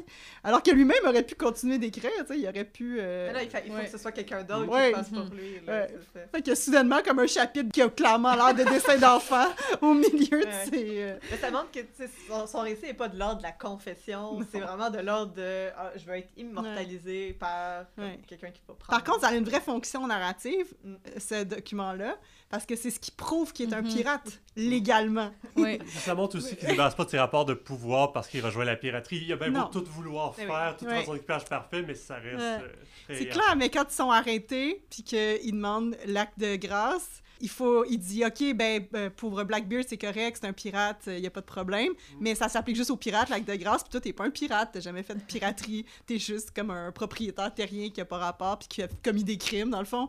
Puis comme, non, non, non, j'étais un pirate, on l'a noté, puis là, c'est son équipage qui vient à son secours, puis c'est la première fois, je pense qu'on les voit vraiment être solidaires de lui, pas juste être solidaires entre eux. On a volé une plante euh, il y a, au début, euh, parce que c'est le seul raid qu'il a réussi à faire, c'est voler une plante à, à deux pêcheurs, désespérés d'ailleurs, euh, d'avoir perdu leur plante. Puis c'est- ça, c'est transcrit, puis c'est vrai que là, c'est la valeur comme légale, ou même aussi comme... Il n'existe que comme pirate que parce qu'il y a une présence, une présence a- dans les textes, une dans le texte trace matérielle Ouais. de, de- de cette piraterie-là, sinon... euh, Parce qu'il n'est pas assez connu pour comme. Blackbeard qui est connu. Il y, a Ouais. des, il, y a des, il y a des affiches de lui aussi. Oui, c'est ça. Lui, euh, il n'est pas encore voulu par la loi. Donc, finalement, il est voulu par la loi parce qu'il a volé une plante. Ce qui est pas mal. Puis en plus, il s'en occupe vraiment très bien parce Oui. qu'on la revoit, la plante, après. Hein? Puis elle est magnifique, contrairement au début où elle, elle survit à peine. Il s'en occupe au moins de la plante. fait qu'il l'a plus sauvé que volé, finalement. Euh, C'est vrai. Mais je pense aussi, euh, je trouve ça intéressant, le, personnage de Steed qui essaie de s'intégrer dans le, récit de pirate, dans la piraterie, comme Megan a expliqué, dans, cette masculinité-là, mais il est vraiment caractérisé par son incompétence en, fait en tout. Et tu l'as mentionné, euh, Hélène, au début, c'est à la fin de la saison 1, c'est là qu'on voit son équipage prendre sa défense, alors qu'au début, ils étaient prêts à se mutiner contre lui parce que il représente pas justement ce- ce- cette espèce d'idéal du pirate ou de la, masculinité. Euh, mais c'est à travers, il même, il, comprend dans la, dans la saison 2 que c'est à travers son incompétence qu'il va réussir euh, ses, ses aventures finalement. Euh, mais je trouve ça intéressant, je sais pas, Megan, si tu voulais en parler finalement ou non, mais euh, la comparaison entre le personnage de Steve Bonnet et euh, Ricky Baines dans la saison 2 qui arrive aussi, qui lui aussi c'est un, un propri- en fait un minor prince, un prince, mais un bourgeois qui, qui lui aussi est fasciné par les récits d'aventure, par il veut devenir pirate et finalement il devient l'antagoniste parce qu'il représente en fait ce que Steve Bonnet aurait pu représenter euh, s'il n'y avait pas ce côté doux, là, incompétent ou sensible finalement. Euh, donc on, on voit un peu la comparaison entre le- les ben, deux mauvais pirates ou deux, deux hommes privilégiés qui s'inscrivent dans ou qui veulent aller dans la marge finalement de, de, de leur propre chef et euh, un qui, qui réussit à trouver son, ça, son équipage, son, sa famille, euh, alors que l'autre euh, se fait rejeter, en- entre autres à cause de son incompétence, mais de son ego aussi euh, pour ça. Ouais, c'est ça, parce que Steve est pas, a aussi un certain ego, mais il est, c'est transempathique et très sensible. Puis, c'est, je pense que euh, Richard Baines s'inspire du récit de Steve Bonnet pour faire la même chose. Donc, on a encore une fois quelqu'un qui s'inspire de quelqu'un d'autre qui le fait. Mais, à l'inverse de, de, de, de, Steve Bonnet, Richard Baines va être incompétent. Il va se faire couper le nez par euh, Spanish Jackie parce qu'il a passé trop de temps à faire sa marque. Son drink, Son drink, un drink vraiment lentement, là, puis il se, fait, il se fait attraper. Puis là, il a vu que les pirates euh, pouvaient justement euh, être cruels, pouvaient euh, utiliser de la violence, mais cette violence-là été utilisée contre lui, alors que lui espérait probablement utiliser cette violence-là contre les autres Ouais. pour Mhm. asseoir sa domination, encore une fois, en tant qu'homme privilégié. Et lui, il, il voulait pas nécessairement que ça se retourne contre lui, parce que les marginaux doivent rester dans la marge. Mhm. Donc, il essayait pas nécessairement d'aller dans la marge, mais il essayait de garder ses privilèges puis Mhm. d'aller dans la marge, alors que Steed a décidé d'abandonner ces privilèges-là, quoi qu'il en ait gardé un quelques-uns avec lui. Là. Au début, en tout cas. Au il début, finit par les il abandonner pour il vrai. finit par les abandonner, oui, exactement. Je pense que c'est plus des billets cognitifs que d- une vraie volonté de les garder. euh, Oui, juste exactement. il s'en rend pas Il compte. se rend pas compte tout, il est ça. tellement dans un confort Ouais. depuis qu'il est jeune. C'est ça. Puis Richard Baines réalise que quand si les pirates veulent pas jouer avec lui, ben il y en aura plus de pirates. Puis euh, on va tous les détruire. C'est comme- tellement ça. Oui, c'est tellement enfantin comme réaction. là. C'est comme vous voulez pas jouer avec moi, ben c'est fini, il y a plus de jeu. Briser vos jouets. C'est ça. C'est Mhm. maman. Mais c'est drôle parce que tu- vous parliez de l'équipage euh, de, de Bonnet, puis tu sais, on sait jamais d'où ils viennent, là, déjà. Ouais. Comme il les a trouvés où, cet équipage-là, parce que déjà, on sent que c'est pas la plus, les, les plus grands génies de, des équipages par ailleurs, là, tu sais, ils, sont- ils se valent bien quand même. Euh, mais tu sais, tu disais qu'il leur offrait comme tout pour que, puis que ça, ça, ça, ça leur permettrait d'avoir une liberté. Oui, mais leur premier réflexe, c'est quand même la mutinerie. C'est quand même Mhm. drôle parce que ça prouve leur aliénation aussi, tu sais. C'est le fait que si tu tu t'offres à des... Tu sais, eux, ils s'attendaient pas, ils s'attendent pas à ça, tu sais. Ils ont pas... Ils sentaient pas le besoin d'être libérés parce qu'ils avaient déjà l'impression de faire partie d'un monde. Puis là, c'est comme... On leur offre pas comme d'être un pirate confortable. On leur propose d'être quelque chose qu'ils savent pas... C'est pas être un pirate pour eux faire ça, tu sais. Ils se demandent, c'est quoi leur job rendu là, d'une certaine façon? Parce que oui, ils sont, ils sont logés, nourris, ils sont divertis, mais il leur reste quoi à faire au fond? Parce qu'ils veulent pas faire de raid vraiment Ouais. non plus. Puis Buttons dit ça à Steed, puis Oui. Steed dit non, ah, ils ont besoin de structure. Puis, puis ultimement, il a raison, c'est ce qui est plus drôle, mais ce qui est le plus, ce qu'il a oublié de faire, c'est de les convaincre puis de leur dire où il s'en allait, puis pourquoi il le faisait, puis c'était quoi son objectif? Parce qu'ultimement, à quoi ils servent cet équipage-là? Je veux dire, lui, il a de l'argent, il a pas besoin d'argent, fait qu'il a pas besoin de faire de raid. Euh, ils font juste naviguer. Naviguer. Naviguer, c'est ça, ils font juste se promener sur Ils ont pas de fonction sociale. Ben, ils ont une Oui. fonction pour Steve. Je veux dire, c'est son équipage. Un Ah. chef pirate peut pas être un chef pirate s'il n'y a pas un équipage. J'ai un peu l'impression que c'est comme Mhm. autoréférentiel à Pirates des Caraïbes 1. Je veux dire, il a été sur une île où il y a des pirates, il a recruté n'importe qui, et c'est son équipage. Ouais. Mais là, en même temps, il est pas allé sur une île, c'est ça l'affaire, c'est que t'as l'impression que il a fait construire son navire Ouais. Puis il est pas allé à la République des Pirates encore, parce que c'est la première fois qu'il va, techniquement. Fait comme... C'est quoi, il a fait un, Il a trouvé ça dans une un nouvelle dans le journal? J'ai Peut-être. vu une petite annonce. Des petites annonces, c'est ça. Cherche crew. Bien payé. Peut-être son constructeur de navire qui disait hey, je connais du monde, peut-être. Ben, j'ai une question, puis j'ai vraiment Ouais. pas la réponse. là. Peut-être vous le savez, vous avez plus regardé que moi la genèse de la série. Est-ce que le pilote a été fait avant le reste? Je pense que oui. J'ai l'impression que c'était vraiment un argument de vente, donc j'ai l'impression Mhm. que le reste c'était pas nécessairement fait. C'est pour ça qu'après, comme il n'y a même pas encore Barbe Noire, il me semble, dans le premier, ni de référence qu'on va le Mhm. voir. Donc j'ai l'impression que Mhm. la série essaie de se répondre à sa genèse, mais qu'il n'y avait pas ces éléments-là nécessairement. Le pilote a effectivement été fait avant et ça se voit beaucoup sur les costumes. Euh, beaucoup de costumes ont été retravaillés après coup, une Mm. fois qu'ils ont eu le feu vert et qu'ils ont pu investir pour faire des costumes qui ont de Mm. l'allure. Euh, ce qui permet aussi de tracer Mm. l'évolution des différents personnages depuis cette espèce de point de départ. Mais oui, il y a eu vraiment comme une première production et après de l'investissement et de la mise en forme. Est-ce qu'il y avait déjà autant de jeux d'anachronisme sur les costumes? C'est pas quelque chose que je suis capable de repérer. Euh, quasiment. Ok. Quasiment.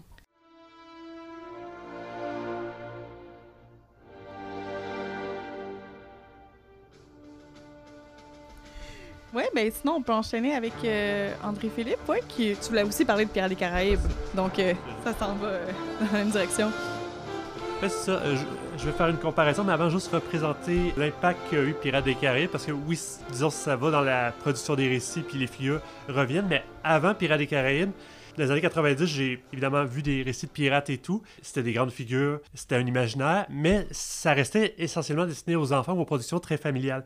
J'ai euh, en tête notamment Hook de Spielberg qui reprenait la figure de Peter Pan. J'ai Donkey Kong Country 2 qui est absolument génial niveau iconographie, qui reprend entièrement tout le pirate dans sa structure. Et Richard au pays des livres magiques ou de Page Master Mhm. qui avait en plus euh, Patrick Stewart et Leonard Nimoy dans la voix en anglais que j'ai appris en faisant mes recherches. Euh, et c'est ça. Pirates des Caraïbes arrive, la malédiction de la perle noire, qui est à l'époque qu'un simple manège de Disneyland, qui n'est pas nécessairement très connu. Aujourd'hui, la série euh, des films est beaucoup plus connue que ça, et le manège a été euh, modifié en conséquence. Mais c'est ça, c'est- vraiment une repopularisation totale de la figure de pirate, alors qu'on aurait pu penser justement que c'était plus Matrix puis les hackers qui allaient devenir les pirates euh, contemporains. Mais c'est ça, c'est vraiment contre toute attente cette série-là qui refait un imaginaire complet dans sa trilogie de la plupart des grandes figures, de la plupart des grands motifs, de l'aventure aussi, au point que Pirates des Caraïbes 3 est une production qui va euh, coûter 300 millions de dollars, euh, qui est le film à plus gros budget de Disney jusqu'en 2019, jusqu'à Endgame. Donc, c'est quand même incroyable qu'on mette autant d'argent dans une figure qu'on aurait pu penser pratiquement morte peu avant, et le film va rapporter 961 millions. Et euh, autant le 2 que le troisième film sont leurs plus gros box-office de leur année respective. Donc, c'est vraiment complètement inattendu ce retour-là vers un sort de passé nostalgique. Et j'ai décidé de m'intéresser à la figure de Will Turner pour ensuite la comparer à notre gentleman pirate. Donc, euh, il est incarné par Orlando Bloom. C'est un héros romantique que j'ai toujours trouvé plutôt fade et vraiment plate. Mais c'est ça, il représente la noble figure très classique qui, euh, malgré ses origines roturières, c'est vraiment un forgeron et son passé d'abord mystérieux. C'est en ce sens qu'il va s'opposer à la plupart des autres personnages masculins du premier film, soit aux réels gentlemen qui vont euh, révéler peu à peu leur façade et leur vernis civilisation, et aux réels pirates qui euh, dévoilent leur complicité et leur displicité, tout le jeu de ruse.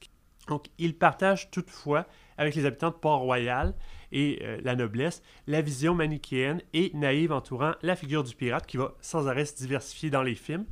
Il va penser que c'est que des personnes vraiment cruelles et tout ça, alors qu'on va rapidement se rendre compte que la plupart des personnages, à part quelques vilains euh, récurrents, sont plutôt de simples pauvres bourgs. On parlait plutôt de l'équipage de fortune que les héros constituent dans le premier film, ou même encore quand il va avoir euh, le tribunal de la confrérie dans Pirates des Caraïbes 3, euh, on se rend compte qu'il n'y avait pas des fameux anneaux en argent parce qu'au final, ils sont tous fauchés, ils ont pris ce qu'il y avait dans leur poche, puis c'est plein d'objets. Mais pour garder le mythe, on a créé un grand nom parce que c'est ça. Ça, permet, ça fait beaucoup pirate. La- toute la trilogie est intéressante parce qu'elle joue toujours sur la déconstruction du mythe et en même temps que c'est important pour bien raconter ces personnages et leur donner une certaine grandeur.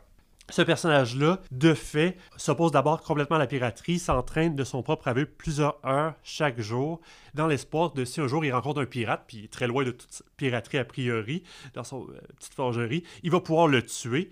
Même si peu à peu, il va rejoindre de- sur plein de côtés la piraterie, il va d'abord réquisitionner un, navire, se composer un équipage, ensuite se battre plus que n'importe qui à peu près dans la trilogie à l'épée et à peu près mieux que n'importe qui. Et son père s'avère aussi un pirate assez célèbre que tout le monde connaît, euh, Bootstrap Bill. Tout pourrait l'appeler à l'aventure et à la piraterie. C'est la fonction de ce genre d'histoire-là, qui en plus est représentée euh, dans la trilogie comme une liberté. C'est euh, Jack Sparrow qui euh, en parle comme ça. Le navire permet d'aller n'importe où et découvrir des mondes. Megan en parlait aussi. Mais c'est finalement en raison de son amour pur, sincère, romantique pour Miss Swan qui va se lancer dans sa quête. Donc, notre gentleman pirate, c'est Bonnette, constitue à peu près le miroir total et l'inverse de Will Turner, à part que les deux n'ont pas tellement de crédibilité quand ils parlent, souvent le monde part à rire, ou euh, en tout cas, ils leur font pas confiance, mais c'est ça, il veut farouchement rejoindre la vie de pirate, comme on a déjà mentionné, alors qu'il y a déjà tout ce qui constitue le premier récit de Pirates des. Il y a déjà sa femme, il y a déjà sa famille, il y a déjà son confort matériel, donc il n'y a, pas vraiment d'objet euh, actentiel à aller chercher, contrairement à Will Turner qui, lui, il est amené par la force des choses. Donc, il semble posséder aucun talent, c'est ce que plusieurs personnes constatent, en dehors de son monde. Et Hans note d'ailleurs le second de Barbe Noire que c'est assez surprenant à quel point il survit. Il dit qu'il a rencontré plein d'hommes beaucoup, beaucoup plus talentueux que lui, puis ils sont morts et tout, et lui reste. Et je vais m'intéresser euh, pour finir euh, à l'épisode 5 de la saison, justement pour montrer qu'il y a quand même un certain talent dans son monde. Il maîtrise parfaitement la ruse et la duplicité dès qu'il est en gentilhomme. Il connaît les personnes et il maîtrise parfaitement l'art du dialogue passif-agressif. Et c'est que fascination que Barbe Noire, il est presque terrifié par ça quand il découvre ce sont ces mots. Ils avaient l'air polis, mais ils étaient blessants. Donc, et après que euh, notre Steve Bonnet lui explique un peu le procédé, il fait Mais c'est absolument diabolique. Et c'est quand même assez intéressant. Dans le même épisode, Barbe Noire n'hésite pas à demander à un de ses hommes de torturer quelqu'un avec une cuillère à escargot. Donc, euh, ben, c'est vraiment ça qui est diabolique. Donc, c'est vraiment ça qui est intéressant des deux mondes euh, qui hébergent. Et d'ailleurs, Steve Bonnet va réussir, par couvert d'un sorte de petit jeu qui dit à la mode, provoquer un incendie dans le salon où il se rend. Et ce qui est assez intéressant, c'est que Barbe Noire n'a pas assisté à la scène, il voit juste le résultat final et il est comme, oh, il est absolument prodigieux. Donc, il réussit à l'impressionner, ce qui est assez intéressant dans la relation amoureuse, parce que chacun peut estimer l'autre jusqu'à un certain point. Et dans le fond, lui ré- révèle simplement la vérité à l'aide de ce jeu-là. Il montre la monstruosité de son monde, la cupidité, toutes les bassesses qu'on peut faire économiquement parlant, l'inceste aussi qui existe dans la noblesse. Et ça permet de critiquer le monde de dissimulation, de faux semblants, de secrets, de jeux cruels et mesquins, de rapports de pouvoir et une hiérarchie et la constante renégociation et se fondant sur l'exclusion, la marginalisation. Par exemple, on le voit avec le cérémonial euh, du couvert, où il faut savoir manier chaque ustensile au bon moment et qui permet de séparer du même coup la noblesse en l'élevant au-dessus de la masse qui ne sait pas manier, par exemple, la cuillère à escargot et comment apprêter une crevette. Et, euh, Steve le dit lui-même, il ne s'agit pas seulement de manger, il faut dîner. Et ça, c'est un art. Donc, il y a vraiment ce rapport-là qui permet d'exclure ceux qui n'ont pas appris les codes. Et je vais finir avec le miroitement qui existe entre Pirates des Caraïbes et le gentleman euh, pirate dans leur figure elle-même. Donc, on a d'un côté Turner et Jack Sparrow, et euh, surtout dans le premier film, Jack Sparrow est vraiment un mentor, un guide pour le personnage à découvrir la piraterie. Tandis que euh, chez Bonnet et Barbe Noire, il y a plus une certaine symbiose, une complémentarité qui s'installe. D'ailleurs, c'est encore Hans qui le remarque. Il dit Au début, je ne savais pas trop ce que vous faisiez, pourquoi il vous gardait, mais vous lui faites du bien malgré tout. Donc, il y a vraiment ça qui est beaucoup plus intéressant ces personnages-là parce que justement, ils peuvent développer un équilibre et chacun un peu leur monde. C'est intéressant euh, ce que tu mentionnes, euh, la comparaison entre les deux. Ça me faisait penser à ce que Yves t'a dit. Euh, il parle des deux archétypes des héros de romans d'aventure. Donc, on a le héros passif, puis on a le héros, héros actif. Puis dans les récits de piraterie, c'est vraiment ces deux héros-là, les deux, les, les deux archétypes parfaits. Donc, Will Turner et Elizabeth Swan, d'une certaine manière, si on veut la considérer aussi comme une héroïne, euh, sont des aventuriers passifs, au sens où l'aventure euh, intervient dans leur vie quotidienne, puis euh, les force à aller, justement, aller à l'aventure, à aller s'ensauvager dans les mondes exotiques. Euh, donc, il y a le, le premier film de Pirates des Caraïbes, c'est vraiment ça. Il y a les pirates qui rentrent dans la ville, qui, là, Elisabeth, elle a un collier, là, avec une malédiction dedans, le fait que ça se fait kidnapper, puis lui, Will Turner, ça, ça va la sauver, évidemment, récit classique de princesse et de héros qui doit sauver la princesse, là. Alors que Steed est vraiment plus comme un aventurier actif, au sens où il va chercher l'aventure lui-même directement, il, part à l'aventure. Puis, même chose aussi, dans les récits d'aventure, c'est un autre archétype, c'est la figure d'initiateur, qui est souvent une figure paternelle, mais qui revient dans Pirates des Caraïbes. Tu l'as super bien euh, mentionné avec Jack Sparrow, qui, qui leur euh, apprend justement à tromper, à mentir, à faire euh, des schemes. Euh, mais dans Our Flags, c'est super intéressant parce qu'on a comme une double initiation, surtout dans cet épisode-là, entre Steed et euh, Blackbeard, au sens où un euh, initie l'autre à son univers respectif. Puis à ce moment-là, il y a cette belle symbiose-là que tu, que tu soulignes. là. Je trouve ça intéressant. hein. Dans cet épisode-là aussi, euh, il y a tout le, le- le plan pyramidal là, qui se voit en parallèle, là, qui est très drôle parce que c'est c'est vraiment une- un anachronisme qui, qui Mhm. évoque le vrai pira- la vraie piraterie d'aujourd'hui, au fond. Mhm. là. Je veux dire, ce qui reste. La fraude. La Mhm. fraude, euh, la fraude, euh, la fraude par courriel, les, euh, les princes euh, les nigériens euh, qui ont besoin d'argent. Faut, ben là, dans son cas, euh, égyptien, parce Oui. que c'est un plan pyramidal. Hein? Il, veut, euh, il vend des demi-pyramides. Ben, euh, c'est ça, c'est ce qui est intéressant au niveau iconographie, c'est à peu près tout ce qu'ils peuvent connaître de l'Afrique, c'est les pyramides, donc euh, on fait ça et ça Ouais. évidemment Mais c'est vrai que renvoie. sur le plan colonial, c'était vraiment bien joué. C'est Mhm. vraiment un, un retournement de l'imaginaire du prince euh, des colonies. Puis de, de dans le fond, la seule façon qu'ils sont capables d'imaginer une forme de richesse ou une forme de, de noblesse dans les colonies. Puis d'ailleurs, il, il y a une espèce de discours vraiment euh, insultant où euh, Ah, moi j'ai de la misère avec mes Africains, ils se tiennent pas aussi bien que vous, euh, vous pourriez pas leur montrer. Puis tu sais, toi, tu comprends tout de suite que c'est des esclaves. Mhm. Puis c'est. Ouais. Puis eux, eux autres, ils décident de retourner ça contre leur, euh, leur, leur micro-agression, Mhm. dans le fond. Là.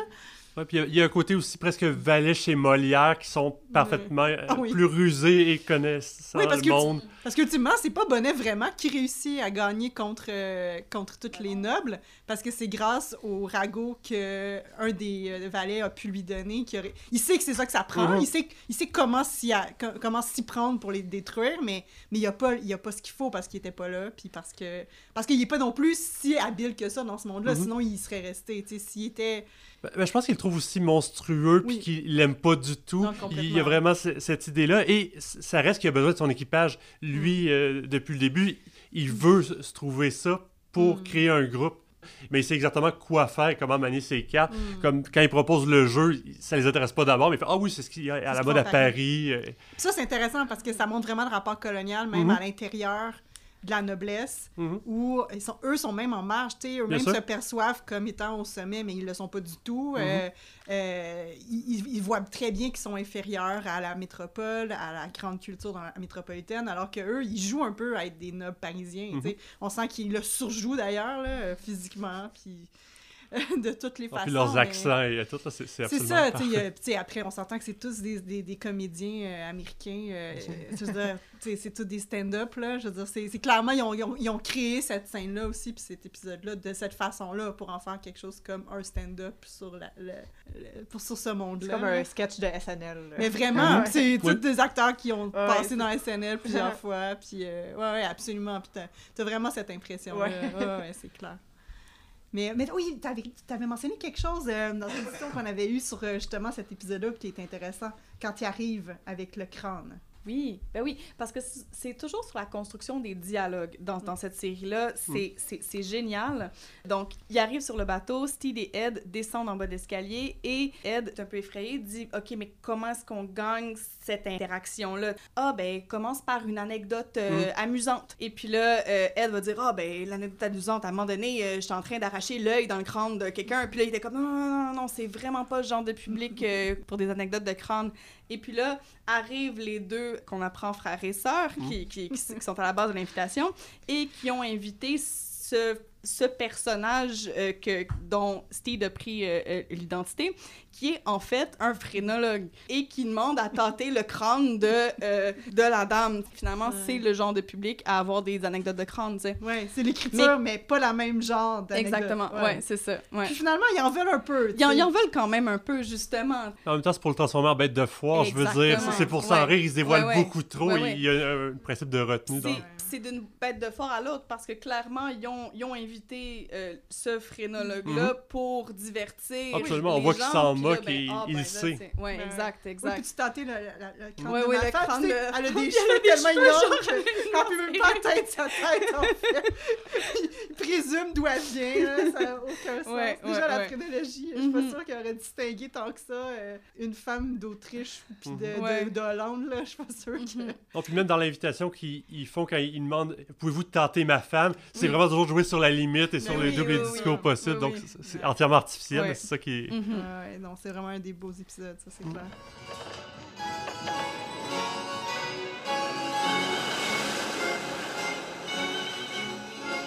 Ouais, ben, tu veux t'enchaîner, Hélène? Oui, absolument. Il y a quelques, quelques éléments que j'ai dit, qui- que je vais dire qui vont recouper ce que vous avez dit, mais je pense que c'est assez euh, dans une perspective un peu particulière.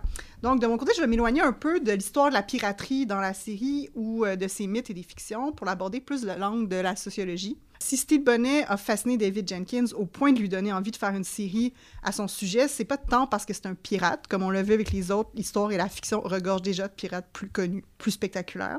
C'est parce que c'était un pirate spectaculairement mauvais et provenant d'une classe sociale complètement inattendue, hein, les riches propriétaires terriens, la noblesse. Donc, c'est ce qui surprend le plus quand on lit à son sujet. C'est aussi ce que la série parvient à montrer parfaitement, notamment à travers la représentation de l'incompétence, qu'on a déjà évoquée, mais sur lequel je vais m'arrêter particulièrement. Euh, mais aussi des valeurs de ce monde-là, les valeurs contradictoires et euh, de son habitus.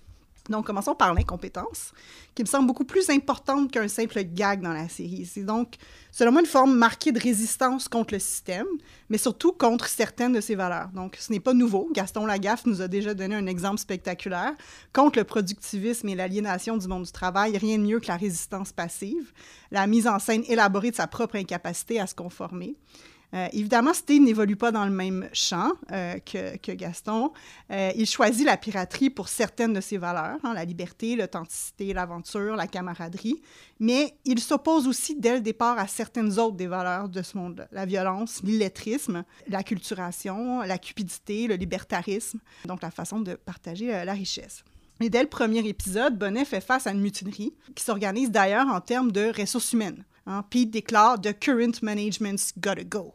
Et le paradigme du monde du travail est d'ailleurs constamment réactivé dans les dialogues tout au long de la série.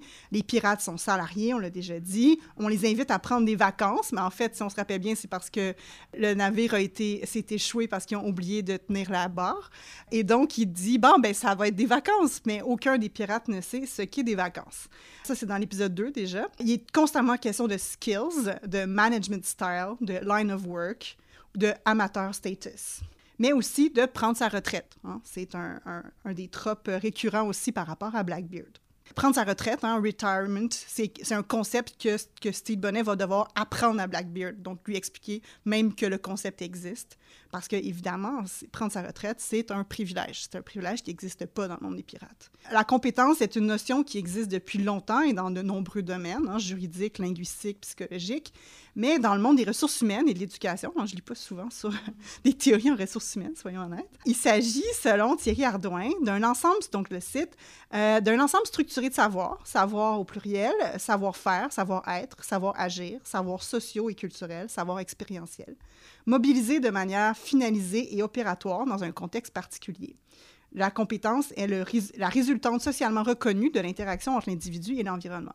Donc, savoir, savoir-faire, savoir-être, ce triptyque explique les difficultés et certaines réussites de Steed dans le monde de la piraterie dans la série. Il possède au départ un certain savoir, exclusivement livresque, des sources documentaires qui sont toutefois les mêmes que nous avons aujourd'hui et dont Sarah nous a bien montré euh, les limites. D'ailleurs, c'est l'une des premières choses que Steed montre à Barbe Noire, et ça, elle l'a évoqué aussi, mystifié par son immense bibliothèque à bord du Revenge.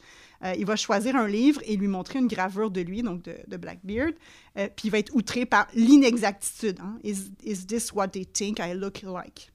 Immédiatement, le savoir livresque sur la piraterie, le seul que Steed possède et qui l'a fasciné au point de vouloir en faire partie, est invalidé et ne lui servira à rien. Le savoir de la piraterie ne peut être qu'empirique. Du côté des savoir-faire, hein, les skills, et le savoir-être, l'éthos, euh, une bonne partie de la série vont être consacrés à leur difficile acquisition par Steed. Les savoir-faire, hein, savoir se battre, naviguer, gérer un équipage et négocier, en gros, semblent être surtout transmis par des mentors, d'un pirate à l'autre et surtout au fil des années. D'ailleurs, lorsque Steed demande à Izzy de le former dans la saison 2, il lui révèle que Barbe Noire considère Izzy comme son propre mentor, du moins pour les skills. D'ailleurs, la série euh, le montre constamment comme le plus compétent, hein, Izzy, euh, en combat, en navigation, en négociation. Et c'est cette compétence qui est à la fois désirable, mais aussi fortement problématique. Contrairement à Steed, dont l'incompétence en fait un pirate marginal, un résistant, la compétence d'Izzy l'enferme dans son unique rôle de pirate et l'empêche d'être autre chose, notamment l'amoureux de Barbe Noire, parce que lui aussi, il en est amoureux. Pour ce qui est du savoir-être, c'est une question d'attitude, hein, to be a pirate, a real pirate, on nous le dit constamment, d'image et de performativité du langage. hein. Barbe Noire dit à Steed vers la deuxième moitié de la deuxième saison, Say it, give it more than that, you are the captain, now own it, come on, say it properly. Donc, on devient pirate quand on est capable de le dire, de le dire correctement, de l'affirmer. Donc, c'est le langage qui peut être performatif, mais rien n'indique que le savoir-être peut vraiment s'acquérir rapidement et par n'importe qui. Contrairement à ce que l'air de penser Blackbeard, parce que pour lui, c'est naturel. La série répète constamment à Steve que tout le monde n'est pas fait pour ça. You know, pirating is not for everyone. Euh, comme on lui dit euh, dès la première saison, ou Some men should concern themselves with gentler things.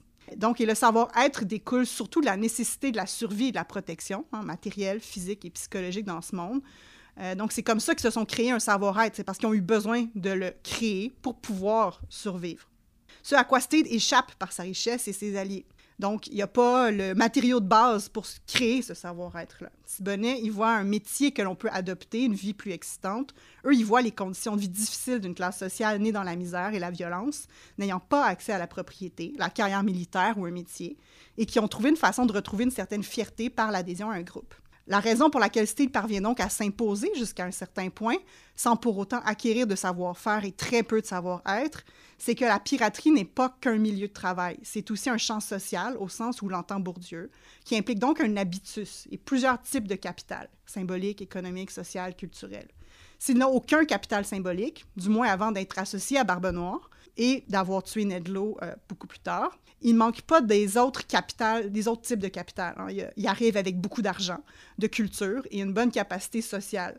Trois éléments qui font défaut à tous les autres, donc euh, qui compensent d'une certaine façon. Steed quitte son propre monde sécuritaire, riche, conformiste et inauthentique pour tenter de s'intégrer dans un champ social dont il n'a jamais pu acquérir l'habitus et dont il refuse d'emblée certains aspects, certaines valeurs, prenant le pari qu'il est possible d'y réussir autrement, de changer le système de l'intérieur. Et c'est cette acquisition de l'habitus qui nous raconte la série d'une certaine façon. Chloé Coudray explique particulièrement bien la théorie de Bourdieu sur l'habitus, et je je vous le rappelle si, vous l'avez déjà lu, qui est euh, donc l'habitus, c'est une structure intériorisée, un système de préférence, un style de vie particulier à chacun. Il ne relève pas d'un automatisme, mais d'une prédisposition à agir qui influence les pratiques des individus au quotidien, leur manière de se vêtir, de parler, de percevoir. Ces prédispositions sont intériorisées inconsciemment durant la phase de socialisation, pendant laquelle l'individu s'adapte et s'intègre à un environnement social. Pour autant, les dispositions de l'habitus ne sont pas définitives. Les trajectoires sociales des individus peuvent en effet évoluer et donc transformer une partie de leur habitus. Pierre Bourdieu appelle héritiers les agents dont l'habitus s'accorde naturellement au champ, c'est-à-dire ceux qui sont le plus fortement dotés dans le capital dans ce champ. Donc Steed a été socialisé dès l'enfance, dont on voit des flashbacks, pour faire partie d'une classe sociale de propriétaires terriens, peu en contact avec la violence, avec la mère, avec la solidarité de groupe, avec la liberté. De même pour Blackbeard et Jim, dont c'est les deux autres seuls personnages dont on voit des images de l'enfance, mais qui, eux, ont été socialisés comme des pirates. Ils sont donc de parfaits héritiers du champ. Leur habitus est donc cohérent en adéquation avec le monde qu'ils habitent.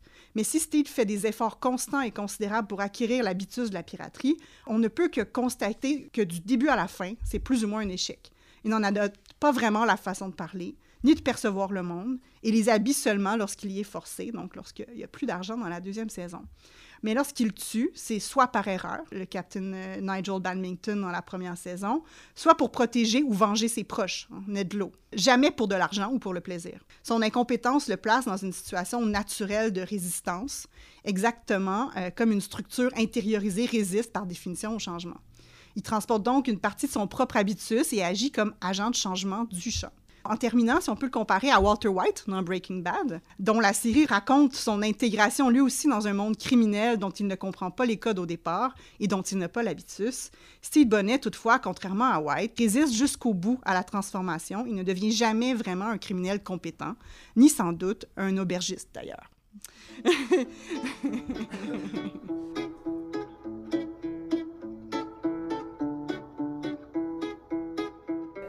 je trouve ça super intéressant ce que tu as dit. Euh, tu dis, bon, il devient jamais compétent.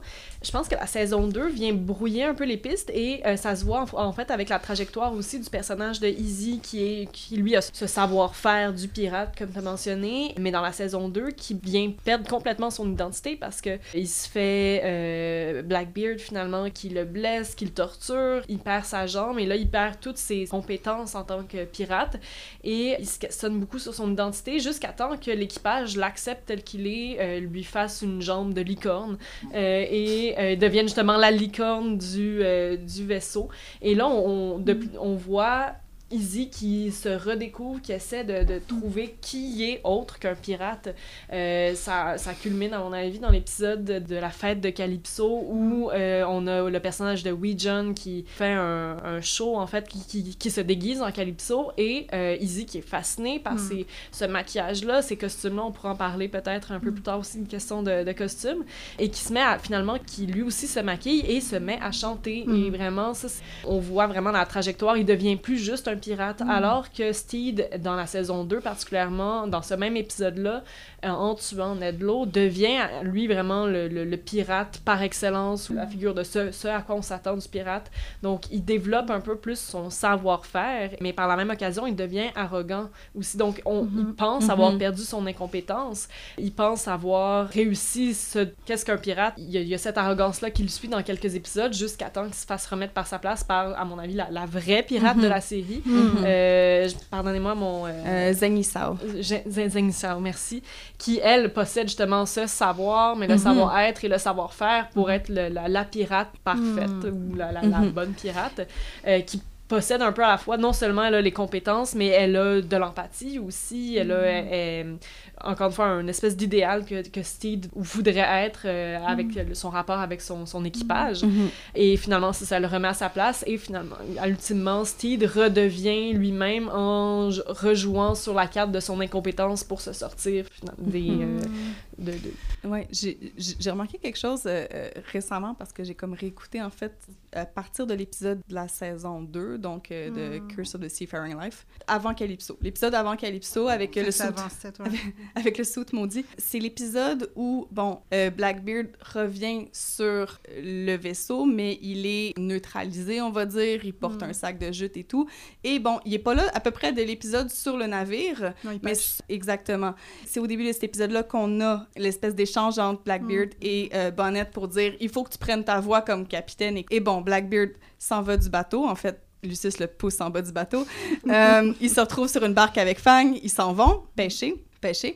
Et puis donc, Steed va voir Izzy, qui est en train de se, se, se pratiquer, en fait, à, à, à reprendre un peu contrôle de, de, Son de- corps. de son corps Mm.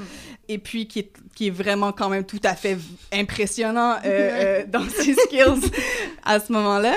Et puis, il va commencer à entraîner, entre guillemets, Steed, à lui montrer comment être pirate. Et c'est drôle parce que c'est dans cet épisode-là, en fait, que Steed change sa chemise blanche qui traîne, en fait, depuis le début, pour ce costume-là, rouge, euh, Qui trouve... qui est la Qui est la chemise, en fait, qui va garder tout le restant de la série. Mais c'est la, la chemise maudite. Mais, mais On techniquement, gardé, techniquement il garde la chemise. Ouais. c'est la seule chose qu'il garde, en fait, Ouais. c'est la- cette chemise-là. Mais cette chemise-là qui est déjà Mm. pourpre, Mm. donc qui est déjà plus foncée et qui va garder, en fait, tout le long.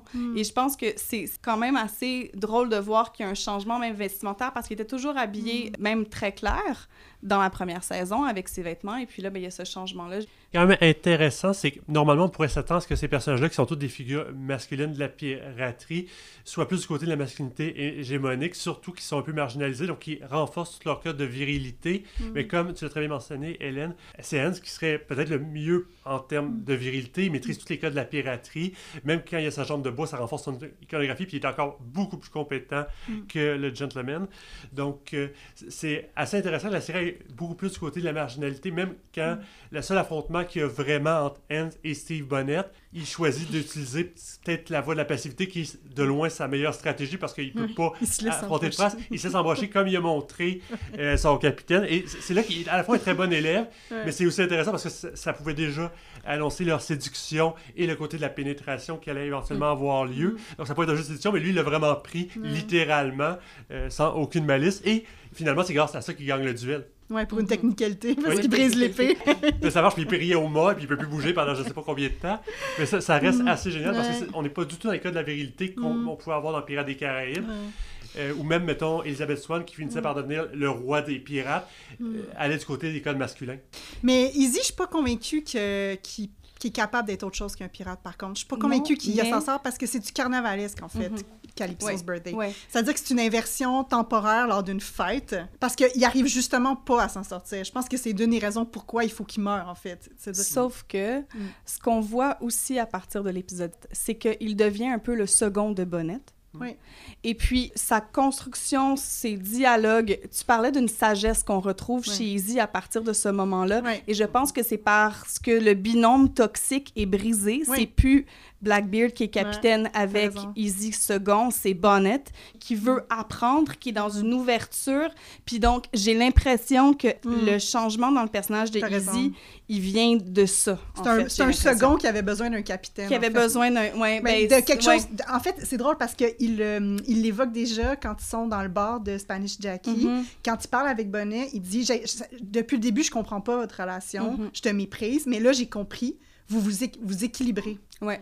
En fait, vous êtes, vous êtes un contraste, puis vous êtes un contraste nécessaire, puis c'est le même contraste qu'ils vont jouer ensemble, en fait. Mhm, Exact. Puis aussi, je pense, euh, Izzy, surtout dans la saison 1, et, euh, cherche à retrouver le personnage de Blackbeard, son, son capitaine. C'est vraiment son obsession pour lui être un pirate, c'est Blackbeard. Mais à la fin de la saison 2, dans, le- dans le dernier épisode, quand il confronte euh, Ricky Baines, euh, ils, Mm. ils parlent ensemble et il lui dit justement T'as pas compris c'est quoi la piraterie? Euh, Moi, j'étais comme toi avant, mais euh, maintenant j'ai compris, la, la piraterie, c'est pas le, le- le drapeau, c'est pas les aventures, c'est euh, la famille finalement. Donc, Mhm. on voit cette évolution-là, même s'il est pas, justement, comme tu as mentionné, finalement, il, il, il se sort pas de la piraterie, mais il y a, on pourrait dire, sa, sa rédemption, c'est qu'il comprend que la piraterie Mm. n'est pas cette image masculine, c'est- ouais, cette Ouais. image masculine-là de la piraterie, Ouais. euh, mais ce que la série essaie d'amener avec l'idée de, de la marge, de la famille, euh, le, le crew, justement, we talk it Mm. through as a crew. Et il dit quelque chose comme justement, être Mm. la pirate, c'est euh, penser au crew en premier Mm. aussi. Pour avoir la citation sous les yeux, ce qui est aussi intéressant, dedans, parce que je l'ai noté, c'est vraiment peut-être la plus belle des deux saisons. C'est vraiment aussi, oui, c'est- faire partie d'un groupe, mais quand on vous a dit que vous étiez rien, donc vraiment Oui. quand tu as été complètement marginalisé, de trouver une famille pour laquelle on serait prêt à tuer, donc qui montre vraiment l'importance du groupe. Et aussi, euh, c'est aussi un élément important justement pour sortir des codes virils, c'est de mettre son égro de côté pour quelque chose de plus grand qui est vraiment le groupe. Hmm. Ouais, mais pour revenir, c'est ça, en ce sens-là, puis aussi avec la notion d'habitus, puis de voir comment Ça, change d'environnement, pas capable de perdre son habitus, mais à ce moment-là, ses habitudes, son capital Mm. aussi, mais surtout ses valeurs, ses valeurs sensibles d'empathie, Mm. viennent contaminer, si on veut, entre guillemets, viennent transformer complètement le monde de la piraterie qui en avait besoin, au Oui. sens où, tu sais, c'est sûr que le, le thème du trauma, je veux dire, il traverse toute la série au complet, surtout Mm. dans la deuxième saison, puis chaque trauma a ses manifestations différentes, mais juste avec le personnage de Zheng, euh, qui dans la deuxième saison, sa seconde lui dit, rendu à la fin, euh, Mm. j'ai compris qu'est-ce que tu avais besoin, tu avais besoin de douceur, tu avais besoin de Mm. softness, puis c'est un peu ce que le monde de la piraterie avait besoin, puis Steed amène ça là-dedans, puis change graduellement tous les personnages avec qui il rentre en contact, incluant Izzy, mais Mm. c'est ça qu'il comprend finalement, mais qu'il y a eu son récit de rédemption, Mm-hmm. mais est-ce qu'il va être capable de survivre là-dedans? C'est ça qui est. euh, c'est Mm. pour ça qu'il qu'il aurait besoin de mourir. Je sais qu'il y a des gens Ouais. qui sont pas d'accord avec, euh, Mhm, ouais, c'est- avec ça, là, mais ça, c'est des choix narratifs, on n'a pas le contrôle là-dessus. Ouais. On, on parle de trauma aussi. Ce serait peut-être bon de mentionner le Kraken. On a parlé beaucoup de mystification, mais c'est- vraiment très Life of Pi. là, mais reste, c'est très intéressant comme vision du trauma d'habitude de ce Kraken-là qui est justement la créature, alors que c'est finalement une légende, un, un mythe complet. Et c'est finalement euh, Barbe Noire qui a tué son père, qui est son seul vrai meurtre de sang-froid. Il, a- il a pu commander des hommes de faire les meurtres à sa place ou euh, en euh, blesser grièvement, mais c'est ça, c'est son seul vrai meurtre euh, qu'il a fait. Donc c'est quand même intéressant aussi de montrer cette violence-là ou une sorte d'image, une représentation euh, pour montrer justement comment ces personnages-là sont un peu brisés et comment la série peut leur faire du bien. Ouais, je voulais juste ajouter aussi sur l'idée de la, de la douceur, c'est que c'est une position, surtout pour un homme, c'est une position marginalisée, peu importe où Steed se rend. Oui. C'est- Puis là, il se rend avec les marginalisés, puis cette posture Même dans son enfance. Même dans son enfance, c'est ça, son père qui lui disait qu'il était pas un homme. Badminton aussi. Euh, badminton, même chose. Toutes les personnes avec qui il rentre en contact, même s'il y a beaucoup de capital social, même s'il y a beaucoup d'argent, Ouais. euh, il y a pas. J'ai tout ce capital symbolique-là, il n'est pas mis en valeur jusqu'au moment où il arrive dans le monde de la piraterie. Puis Mhm. là, il y a comme il y a un besoin pour cette Hmm. pour ce type de valeur-là, ce type d'attitude-là, parce que justement à cause de tous ces traumas-là qui sont, je veux Mhm. dire, qui traversent au complet tous les personnages. Ouais. C'est intéressant que le Kraken, ça soit pas son père, mais ça soit lui-même aussi. Oui. Ce qu'on aurait pu attendre, c'est- c'est-à-dire traditionnellement, on aurait pu imaginer qu'il il se serait battu contre le Kraken puis il aurait gagné dans l'histoire, mais non. Mais c'est ça, ça légitimerait que le tuer était une bonne chose Oui. si son père avait dit le Kraken, Ouais. alors que là, non, c'est lui le Kraken, c'est lui le monstre, et c'est comme ça qu'il se perçoit, c'est pour ça que. Ouais, ouais, c'est ça son. Et, et le fait aussi que c'est Barbe Noire qui a juste fait un meurtre qui est un meurtre qu'on pourrait Hmm. trouver relativement légitime pour Hmm. une grande figure de pirate, c'est quand même Oui, bon, après, euh, il envoie beaucoup de monde à la mort. Oui, oui, puis il c'est pas lui qui a tué, mais c'est le feu, hein? Oui, oui, puis il arrête pas de dire. Oh, mais. Non, c'est ça. Puis c'est comment il dit aussi qu'il qu'il aime les éborgnés ou que- comme Oui. quelle torture est plus efficace. Il, il y a quand même un plaisir à la violence, aucun doute, qui Ouais. fait partie des codes comiques, mais c'est ça, c'est quand même intéressant. euh, qui, Ouais, qui a un gros problème avec le meurtre de sang-froid. Ouais. Mais je sais pas si c'est un plaisir à la violence non plus, parce que surtout dans la saison 2, il y a aucun plaisir à la violence. Non, effectivement. Non, mais c'est- tant c'est que dans la 100%. première Cœur saison- brisé, c'est pour se... Ouais, c'est ça. C'est pour, c'est pour se, se faire mal à lui-même encore. là. Dans la première saison, on voit qu'il y a quand même une passion derrière ce talent qu'il a développé euh, et qui est un- nécessaire. c'est quasiment un réflexe. C'est Oui, plus, c'est plus un réflexe.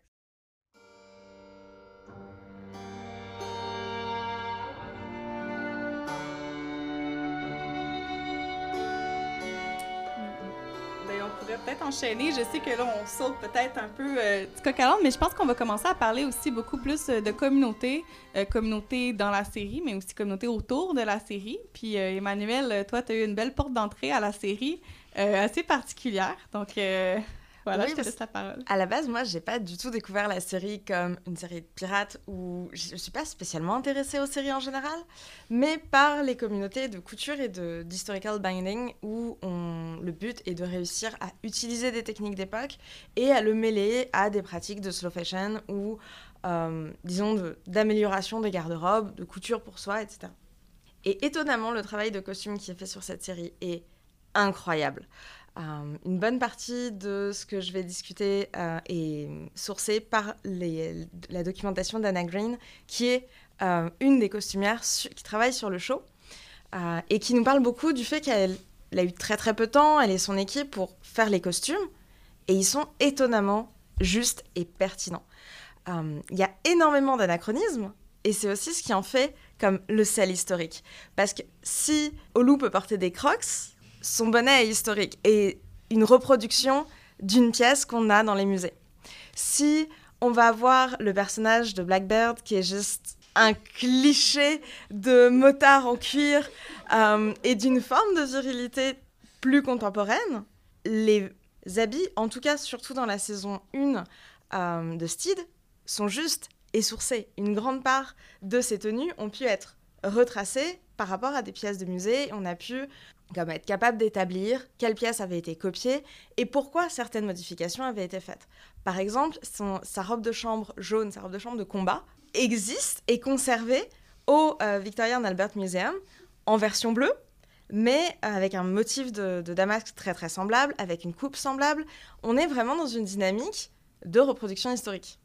Évidemment, il y a des modifications, notamment sur les emmanchures qui sont faites. Il y a beaucoup de modifications sur les ornements, euh, beaucoup plus de boutons en métal par exemple, beaucoup de petits détails, mais qui vont être mêlés avec des objets contemporains et créer comme ça une sorte de fantasme historique étonnamment pertinent et très très intéressant pour la communauté d'historical binding.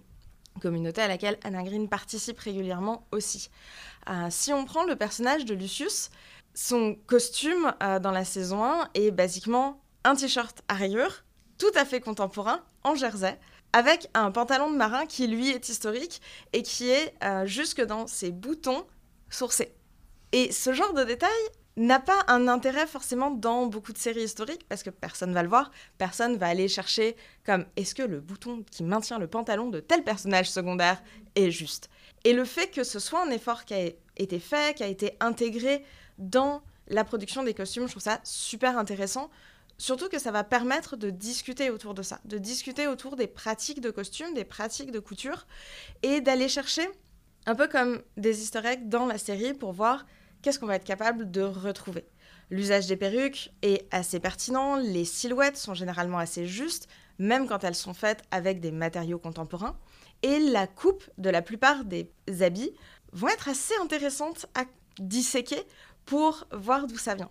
Dans l'équipage en général, c'est plutôt des détails. J'ai parlé du bonnet de loup. On pourrait parler euh, des braies de Black Pit, euh, qui c'est son espèce de pantalon rayé qui est juste. Euh, on a quand même ces apports de, de couleurs, de coupes, notamment des cols, qui vont faire du sens. Évidemment, le gros du travail a été fait sur le personnage de Steed et sur sa garde-robe, qu'on va pouvoir voir dans un petit moment parfaitement touchant avec Edward. Ce serait surprenant qu'un tel pirate ait une telle garde-robe. Euh, si la série se passe effectivement en euh, 1717, on serait un peu en dehors des clous. Euh, la plupart des pièces viennent plutôt de 1730-1740, mais au moins la décennie est tenue. On est sur une période unifiée, donc quelque part ça fonctionne, même si certaines coupes, notamment euh, des vestons, sont pas toujours incroyables.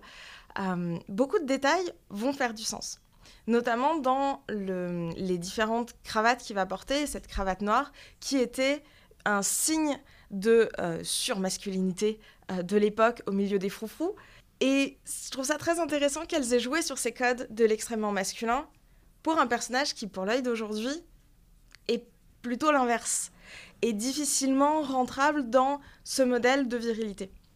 Dans justement le, moment de l'attaque de la plante, où il va euh, essayer de descendre du vaisseau sur une échelle de corde qu'il est incapable euh, de naviguer, on remarque qu'il a des talons et des semelles rouges, ce qui est le summum de la classe virile de l'époque.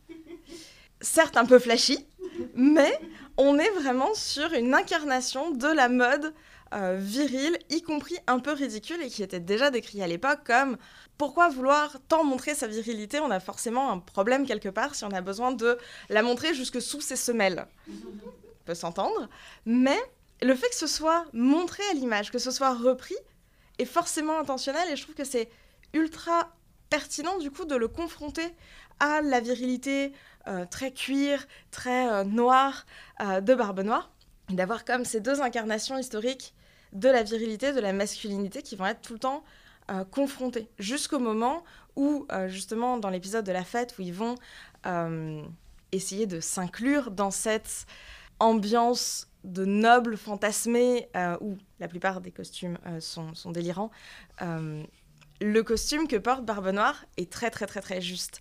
Jusqu'à l'usage des hum, broderies et des paillettes, des espèces de strass qu'il va avoir sur ses manches, qui sont tous euh, justes, y compris dans le motif, dans leur usage. Elles ont dû être cousues à la main, euh, ce qui a pris des heures, parce qu'elles voulaient vraiment avoir le bon visuel pour ce costume, où c'est un moment où il entre dans le code masculin de l'autre.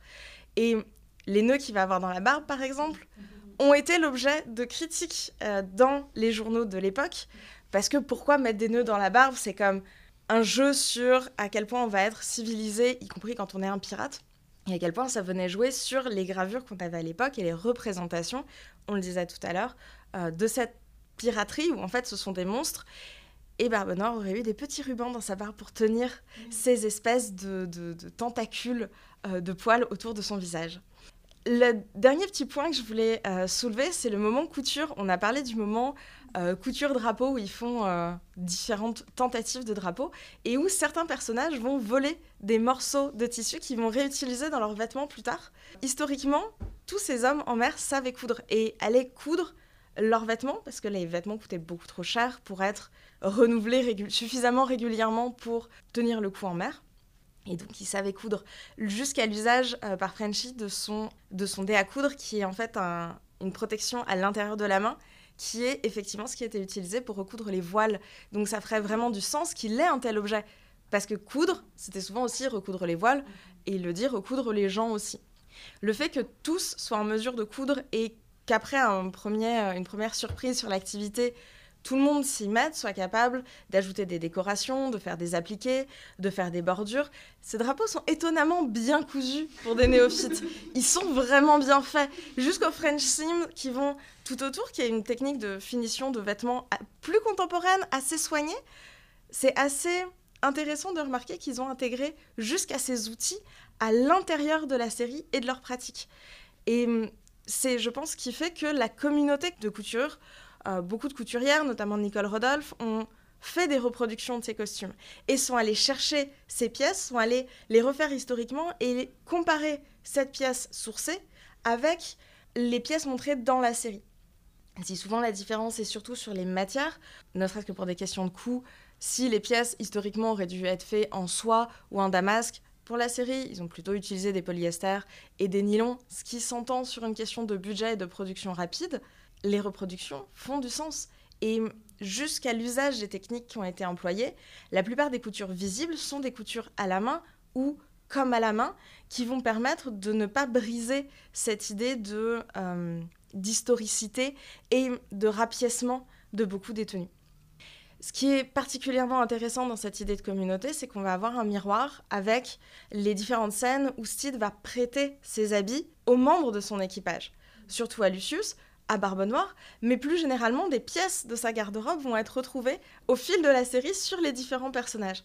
Et c'est très intéressant parce que ce serait une pratique tout à fait normale dans un cercle familial proche à l'époque, puisque les vêtements coûtent très cher. On va pas racheter des nouveaux vêtements si on peut comme essayer d'avoir une solution avec ce qu'on a déjà, quitte à emprunter au père, à l'oncle, bref, à des membres de la famille proche. Et c'est une vraie déclaration de ce sentiment au sein de l'équipage, puisqu'il va jusqu'à prêter ses manteaux, qui sont des pièces extrêmement précieuses, d'ailleurs brodées historiquement avec des techniques de cordage tout à fait justes pour l'époque, à Lucius notamment quand ils vont dans la République des Pirates.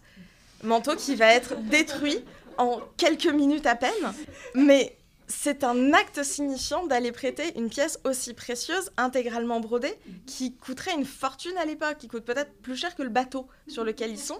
Et ça montre aussi cette communauté dont on a pu parler tout au long euh, de, cet épisode. Et comme on le disait, je voulais ouvrir sur cette idée de communauté de fans, communauté de fans de couture qui vont euh, reproduire les pièces, mais qui vont aussi participer à cette idée de fan création autour des personnages. On va avoir des propositions de costumes pour les différents personnages. Comment on pourrait les rendre plus historiques? Comment elles, elles auraient choisi de réparer tel ou tel accro? Comment on aurait pu sauver le manteau de Lucius? Bref, il y a une vraie discussion de fans autour, autour de cette question qui est nourrie par Anna Green qui poste sur Instagram très régulièrement euh, tout un tas de choses euh, merveilleuses, notamment sur comment elle a fait la queue de sirène euh, de Steed pour l'épisode avec les sirènes. Et je pense que c'est ce qui fait, ce qui participe en tout cas au succès de cette série de venir chercher d'autres communautés de fans qui vont pas forcément être les communautés de fans auxquelles on pense quand on pense série de romances pirates. Euh, en tout cas, c'est venu chercher ce public-là et qui viennent du coup participer à un dialogue de communautés et de fandom auquel elles n'ont pas forcément l'habitude euh, de, participer.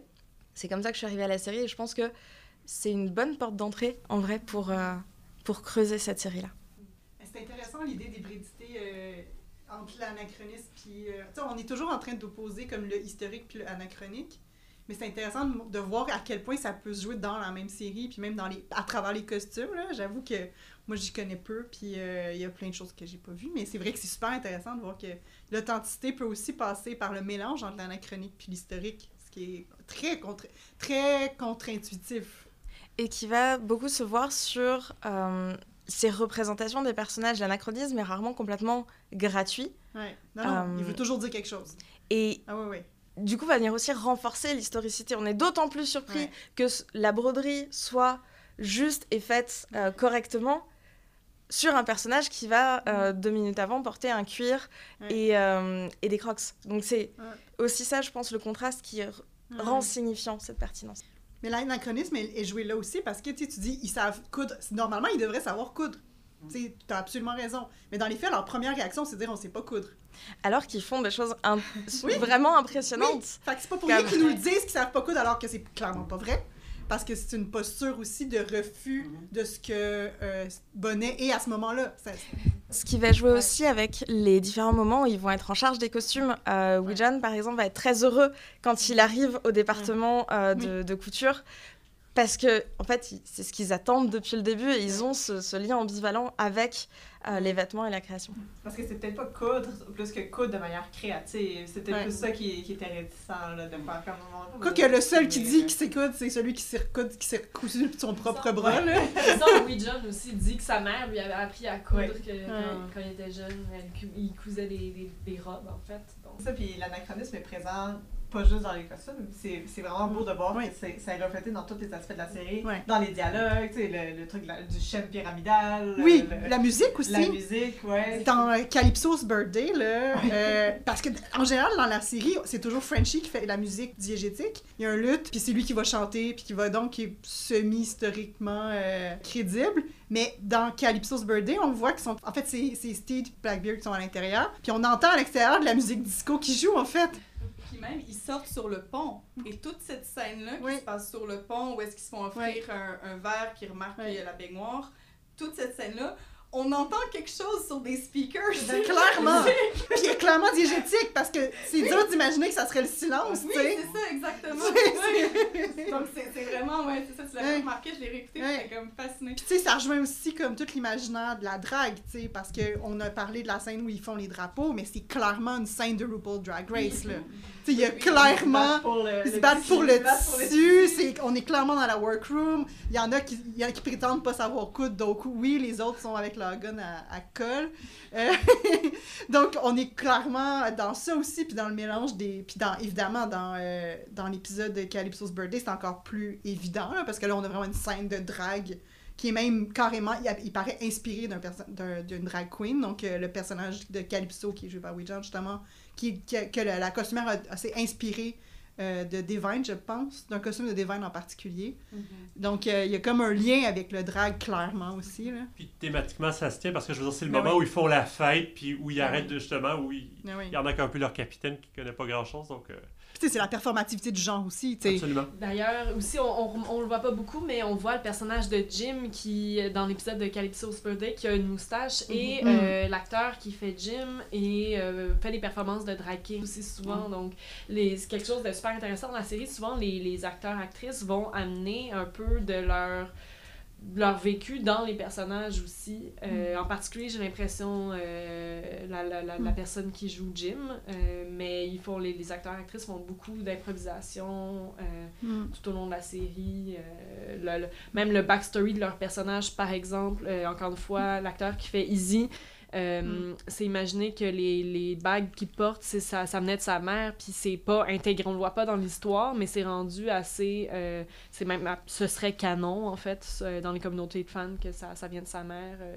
Donc ça, t'as t'as mentionné Emmanuel tantôt, il y a un dialogue constant aussi avec les communautés, euh, pas juste au niveau des costumes, mais je pense que la série en général a, une- a plusieurs communautés de fans qui, qui sont dans, dans le dialogue avec ça. Euh, quelque chose que je trouve assez intéressant de la série, c'est à quel point c'est une petite série, pas beaucoup de budget, que HBO Max, qui, est juste streamé en ligne, en fait, via HBO Max. Euh, ils n'ont pas mis beaucoup de promotion au début de la série et euh, il y a eu un succès vraiment, je dirais, qui a commencé peut-être de bouche à oreille, mais qui est devenu fulgurant. C'est rendu la série la plus populaire sur HBO Max.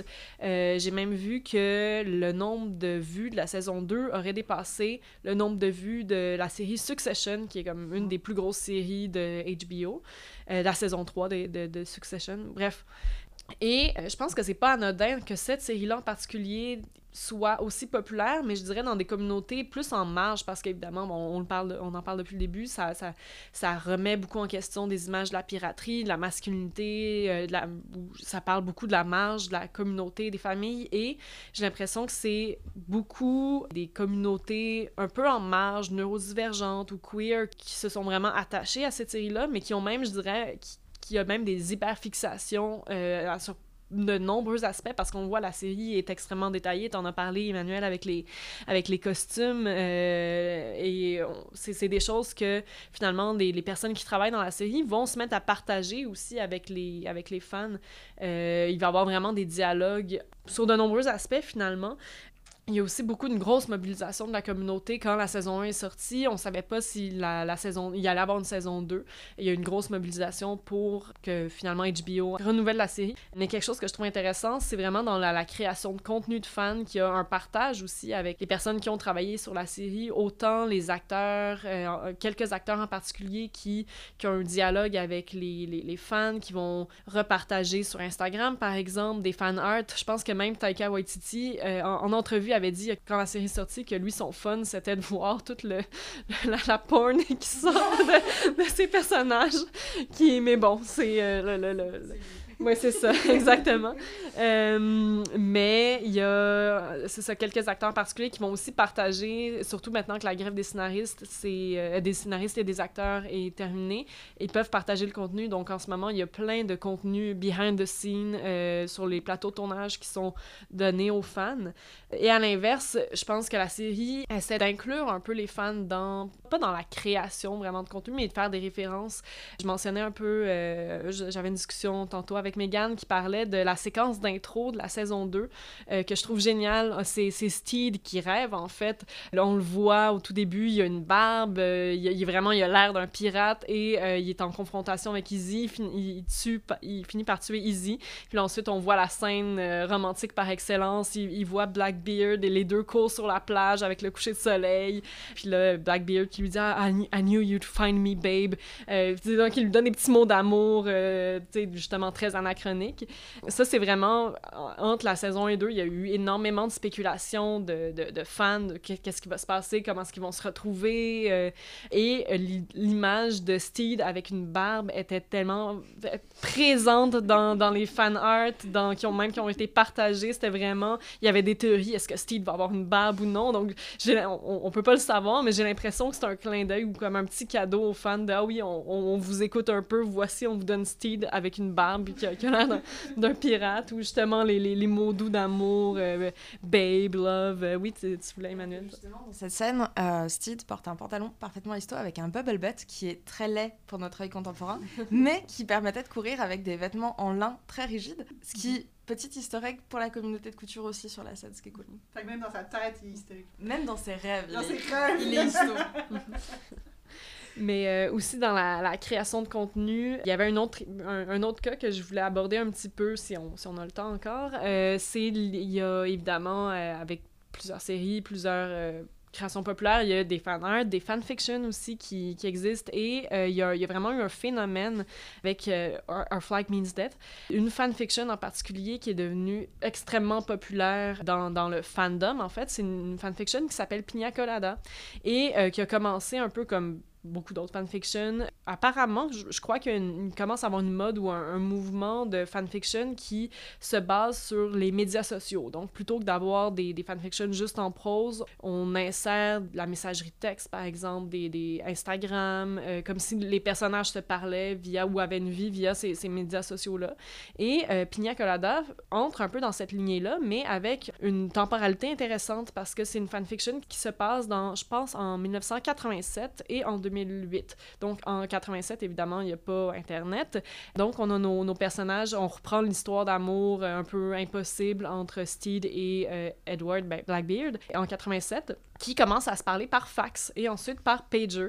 Il y a toute, une trame musicale aussi qui vient vraiment rajouter à l'univers de la série. Et euh, bref, c'est, euh, je pense, grâce un peu à cette manière de raconter-là, c'est une fanfiction qui est devenue extrêmement populaire au point qu'il y a même eu des fanfictions à partir de cette, de cette fanfiction-là.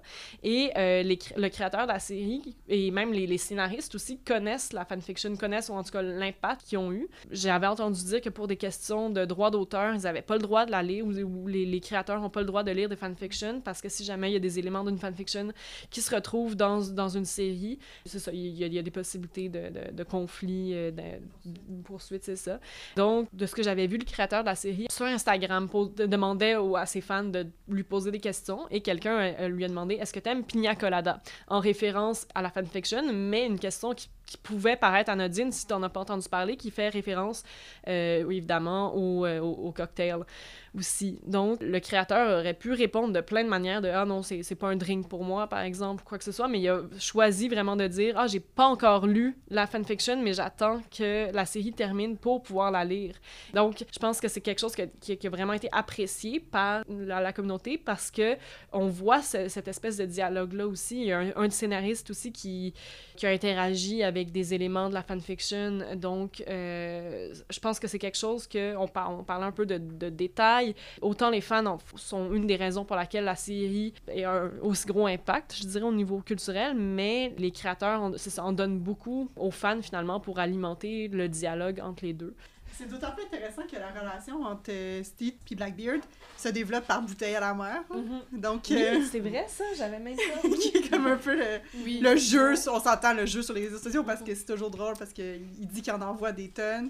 Il dit qu'il y en avait des tonnes. euh, Blackbeard tombe sur deux. tombe sur deux. deux euh, C'est quoi, c'est des soldats? I guess, Mhm. qui, qui ont trouvé. qui rit de la- Ouais, ouais, qui, Mais de la lettre. Ouais. Mais ce qui est drôle, parce qu'ils ont trouvé sur la plage, à la même plage probablement que Steve a lancé. Donc la, la bouteille est juste revenue, probablement.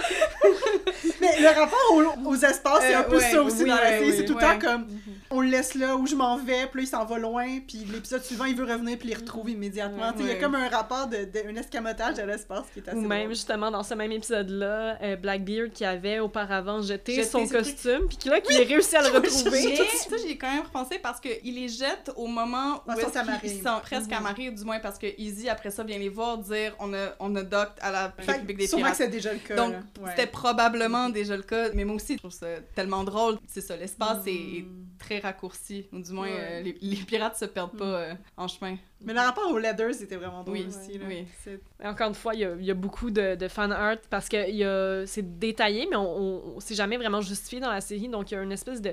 Dans les communautés, euh, surtout de fan art, qui se partagent l'idée que tout le- l'équipage de Blackbeard qu'on voit pas parce que tout au long de la série, on imagine que le Queen Anne est peut-être à côté, derrière, mais par- pour des raisons de Mhm. budget, il est pas là. Ouais. Mais que tout l'équipage de Blackbeard porte du, euh, du cuir. Parce que Blackbeard, Izzy, euh, Fang euh, sont en cuir aussi. Donc, avant la saison 2, je me souviens d'avoir vu passer beaucoup de. Parce que Jim était, allait maintenant être dans l'équipage de Blackbeard. Mhm. Donc, c'est ça, de fan art de Jim en, en cuir, des choses comme ça aussi. Par ailleurs, j'ai vu cette semaine, apparemment, que le costume de Blackbeard est une reproduction d'un costume de Mad Max, le film Ah des oui, années ça se 80. pourrait, ouais. Qui va même jusqu'au détail, on a un- une manche alors Ouais, que l'autre est. ouais. Ah le- ouais. Il y a le knee brace aussi qui, euh, qu'on voit dans la saison 1 que Mad Max aurait aussi. Donc, euh, Ouais, qui nous ramène aussi à l'histoire de la fin, là, le, Ben ouais, c'est ça. le monde crépusculaire. Oh mon dieu, oui, Attends. tellement. Mhm. Il y a ça, et, et visiblement, je l'avais trouvé hybridé avec un costume de Prince.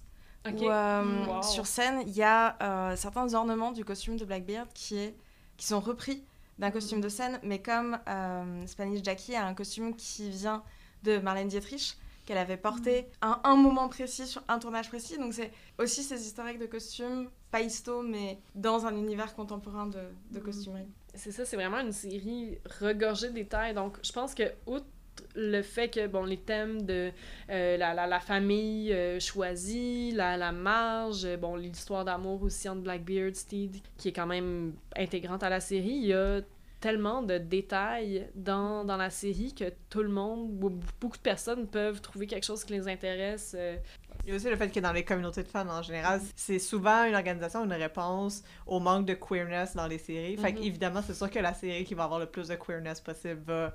C'est Ouais. comme du bonbon là, pour les fandoms. Puis aussi, c'est pas du queerbaiting. Et il y a pas juste un personnage ou deux personnages qui sont. C'est l'entièreté c'est l'entièreté de l'équipage Mhm. là, qui, qui représente ce queerness-là.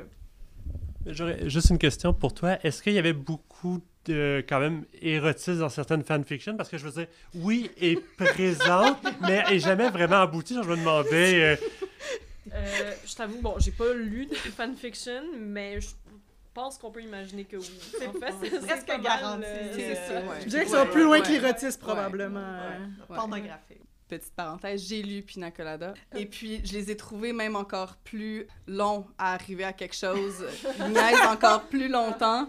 Alors, Euh, c'est sur 25 c'est- ans, je pense. Euh, oui, en fait, parce qu'ils se voient pas pendant 20 ans, ouais. Leur rupture dure pendant 20 ans, puis cette fanfiction-là m'a euh, fascinée vraiment pour d'autres aspects, en fait, que pour la relation Steed et, et- Edward, parce que le traitement, en effet, euh, des, des, des médias dans ça est complètement déjanté parce que c'est une conception des médias qu'on a actuellement, de la communication actuellement, du genre, il faut tout le temps être en constamment en communication, ce qui, ce qui dans les années 80 était absolument pas le cas.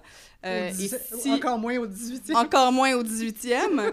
Euh, et donc, tu sais, c'est c'est pour ça que cette fanfiction-là, je, je, je, je l'ai lu avec plaisir au début parce que vraiment, je trouvais ça fascinant, cette espèce de version très millennial de. euh, C'est quoi un fax? Puis de c'est quoi un fax et c'est quoi un pager. Oui. Donc, c'est c'est vraiment. je trouvais ça intéressant, puis ouais. Si tu dis que c'est un genre, peut-être qu'on pourra faire un épisode là-dessus. Juste C'est ça, j'ai- j'en ben, j'en ai vu beaucoup passer en- avec Our Flag Means That sur Twitter, en fait. C'était Mhm. vraiment, je pense que même... Mais à elle, vient de Twitter, ça, en fait, euh, celle-là au départ, ouais. J'ai dit que j'ai pas lu de fanfiction, j'ai menti. J'ai lu Pina Colada, j'ai- arrêté il y, a, il y a quelques mois, donc je sais pas où est-ce que c'est rendu, mais... Ah, ben, ça- l'a pas euh, techniquement bougé depuis euh, quelques mois. En fait, pas depuis que la série recommençait, en fait. Ça s'est arrêté avant que la deuxième saison sorte. En tout cas, du moins, ce que, ce que j'ai lu sur euh, Archive. Mais c'est aussi la place de la musique qui a été donnée à la musique dans cette fanfiction-là parce que, en fait, c'est drôle. euh, c'est pas tant important pour les personnages dans la série, mais la musique est extrêmement présente dans la série. Ouais. Puis c'est un peu ce- cette manière-là de réintégrer la musique dans une fanfiction, c'est de dire, cette année-là, Steed a écouté cette tune-là euh, où ils se font des mixtapes, tu sais, sur, sur, cassette, puis ils se les échangent, dans lesquels tu retrouves, ça, ouais, dans lesquels tu retrouves les chansons qui ont un, un apport quand même diégétique dans la série, parce que, tu sais, Mm. le choix de la musique qui passe à certains moments est extrêmement important. Mm-hmm. Comment est-ce qu'on revalorise ça dans une fanfiction? Ben, on, on- Tu sais, on l'intègre à même les intérêts des personnages, euh, à même leur méthode de communication, euh, leur déclaration d'amour, tu sais, il y, a- y a ça aussi. Ouais. Ouais, c'est pas dur d'imaginer euh, Blackbeard en dépression en train d'écouter. euh, Écouter la même chanson. En boucle. Non, j'ai tellement ri à True parce que, puis- c'est- comme des, des, des courts chapitres où c'est juste des images, puis c'est pendant que je pense que la dépression de Blackbeard, c'est cette année-là, Edward écoutait, puis c'est genre « I will always love you » de Dolly Parton, je suis comme « Ah oui, I know that mood, OK! » Oui, parce qu'en plus, il écrit une chanson. oui, c'est ça. Oui, dans la série, il écrit euh, ses, ses lyrics.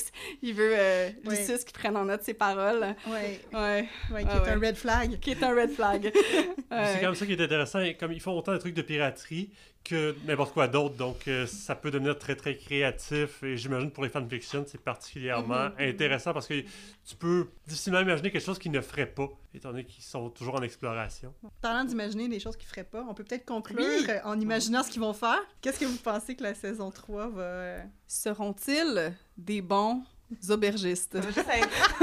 Une, une saison complète d'un Airbnb, un bed and breakfast de, de, de pirates.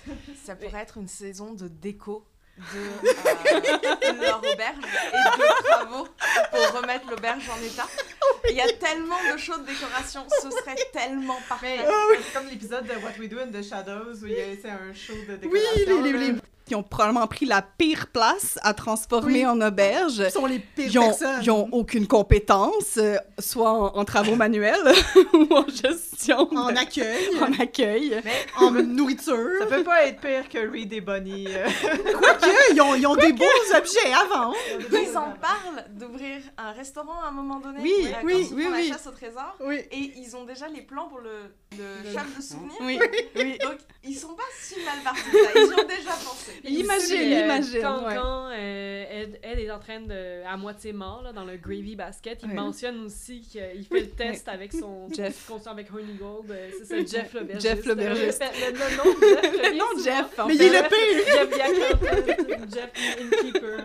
Euh, mais de manière un peu plus, euh, si on revient un peu à la série, euh, le, si on- en termes d'arc narratif, les possibilités Mhm. pour la saison 3, en fait, le, le créateur euh, David Jenkins avait dit la saison 1, c'est vraiment deux personnages qui apprennent, qui découvrent l'amour peut-être pour la première fois.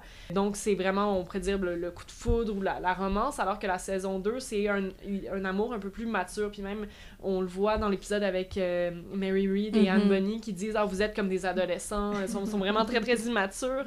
Même par rapport à la relation et la. la on, ben, pour l'instant, il n'y a pas encore de saison 3 confirmée et David G- Jenkins, je pense qu'il voulait s'assurer aussi que si jamais il n'y a pas de saison 3, ça, la, la saison 2 peut quand même se conclure avec des possibilités, mais j'ai l'impression que la saison 3 va devoir va continuer cette thématique-là de l'amour Mhm. mature maintenant qu'ils sont en relation, qui ont déterminé, ok, ben, on n'est pas parfait, on est Wimprom, je pense qu'il mentionne aussi dans un épisode. Mm. Euh, sont un peu impulsifs, euh, sont en crise de la quarantaine aussi en même temps. Euh, Mhm. je pense que ça va vraiment être l'idée de, de comment est-ce que leur relation peut devenir un peu plus mature aussi.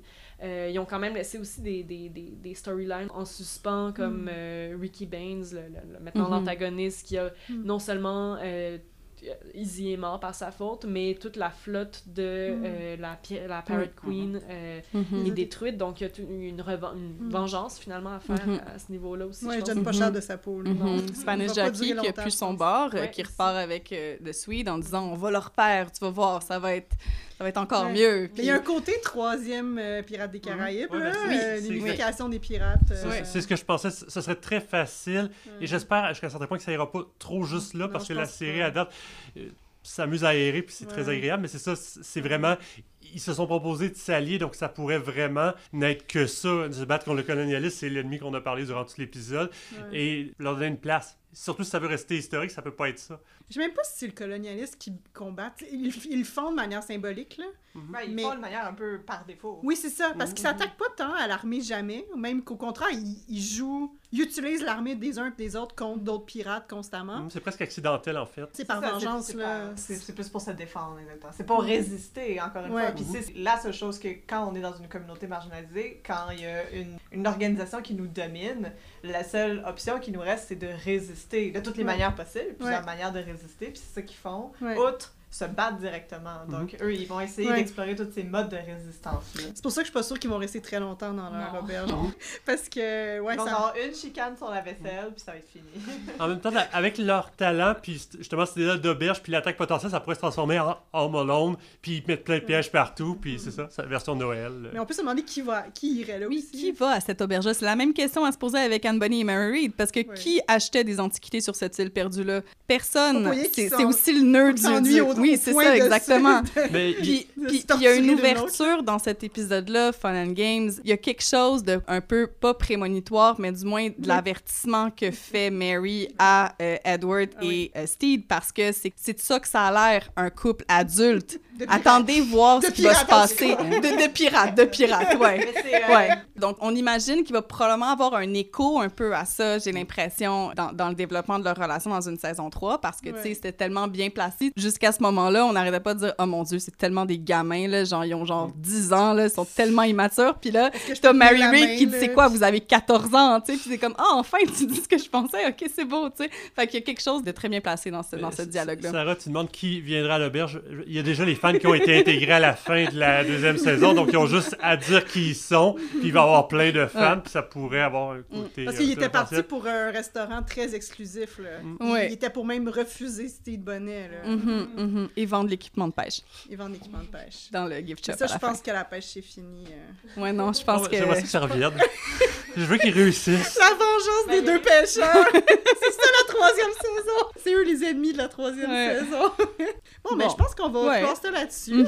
ben merci beaucoup à Oui. tout le monde. C'était très gentil de se joindre à nous. C'est toujours agréable de vous voir et de discuter en particulier de- Oui. de, cette série. Donc, euh, on, on vous souhaite bonne journée et merci Oui. de nous avoir écoutés. Merci. Merci. Adios! Good luck with your fishing! Merci d'avoir été avec nous jusqu'à la fin de cet épisode. Les balados OIC sont disponibles sur toutes les plateformes de balado-diffusion et sur le site de l'Observatoire de l'imaginaire contemporain à l'adresse oic.ucam.ca.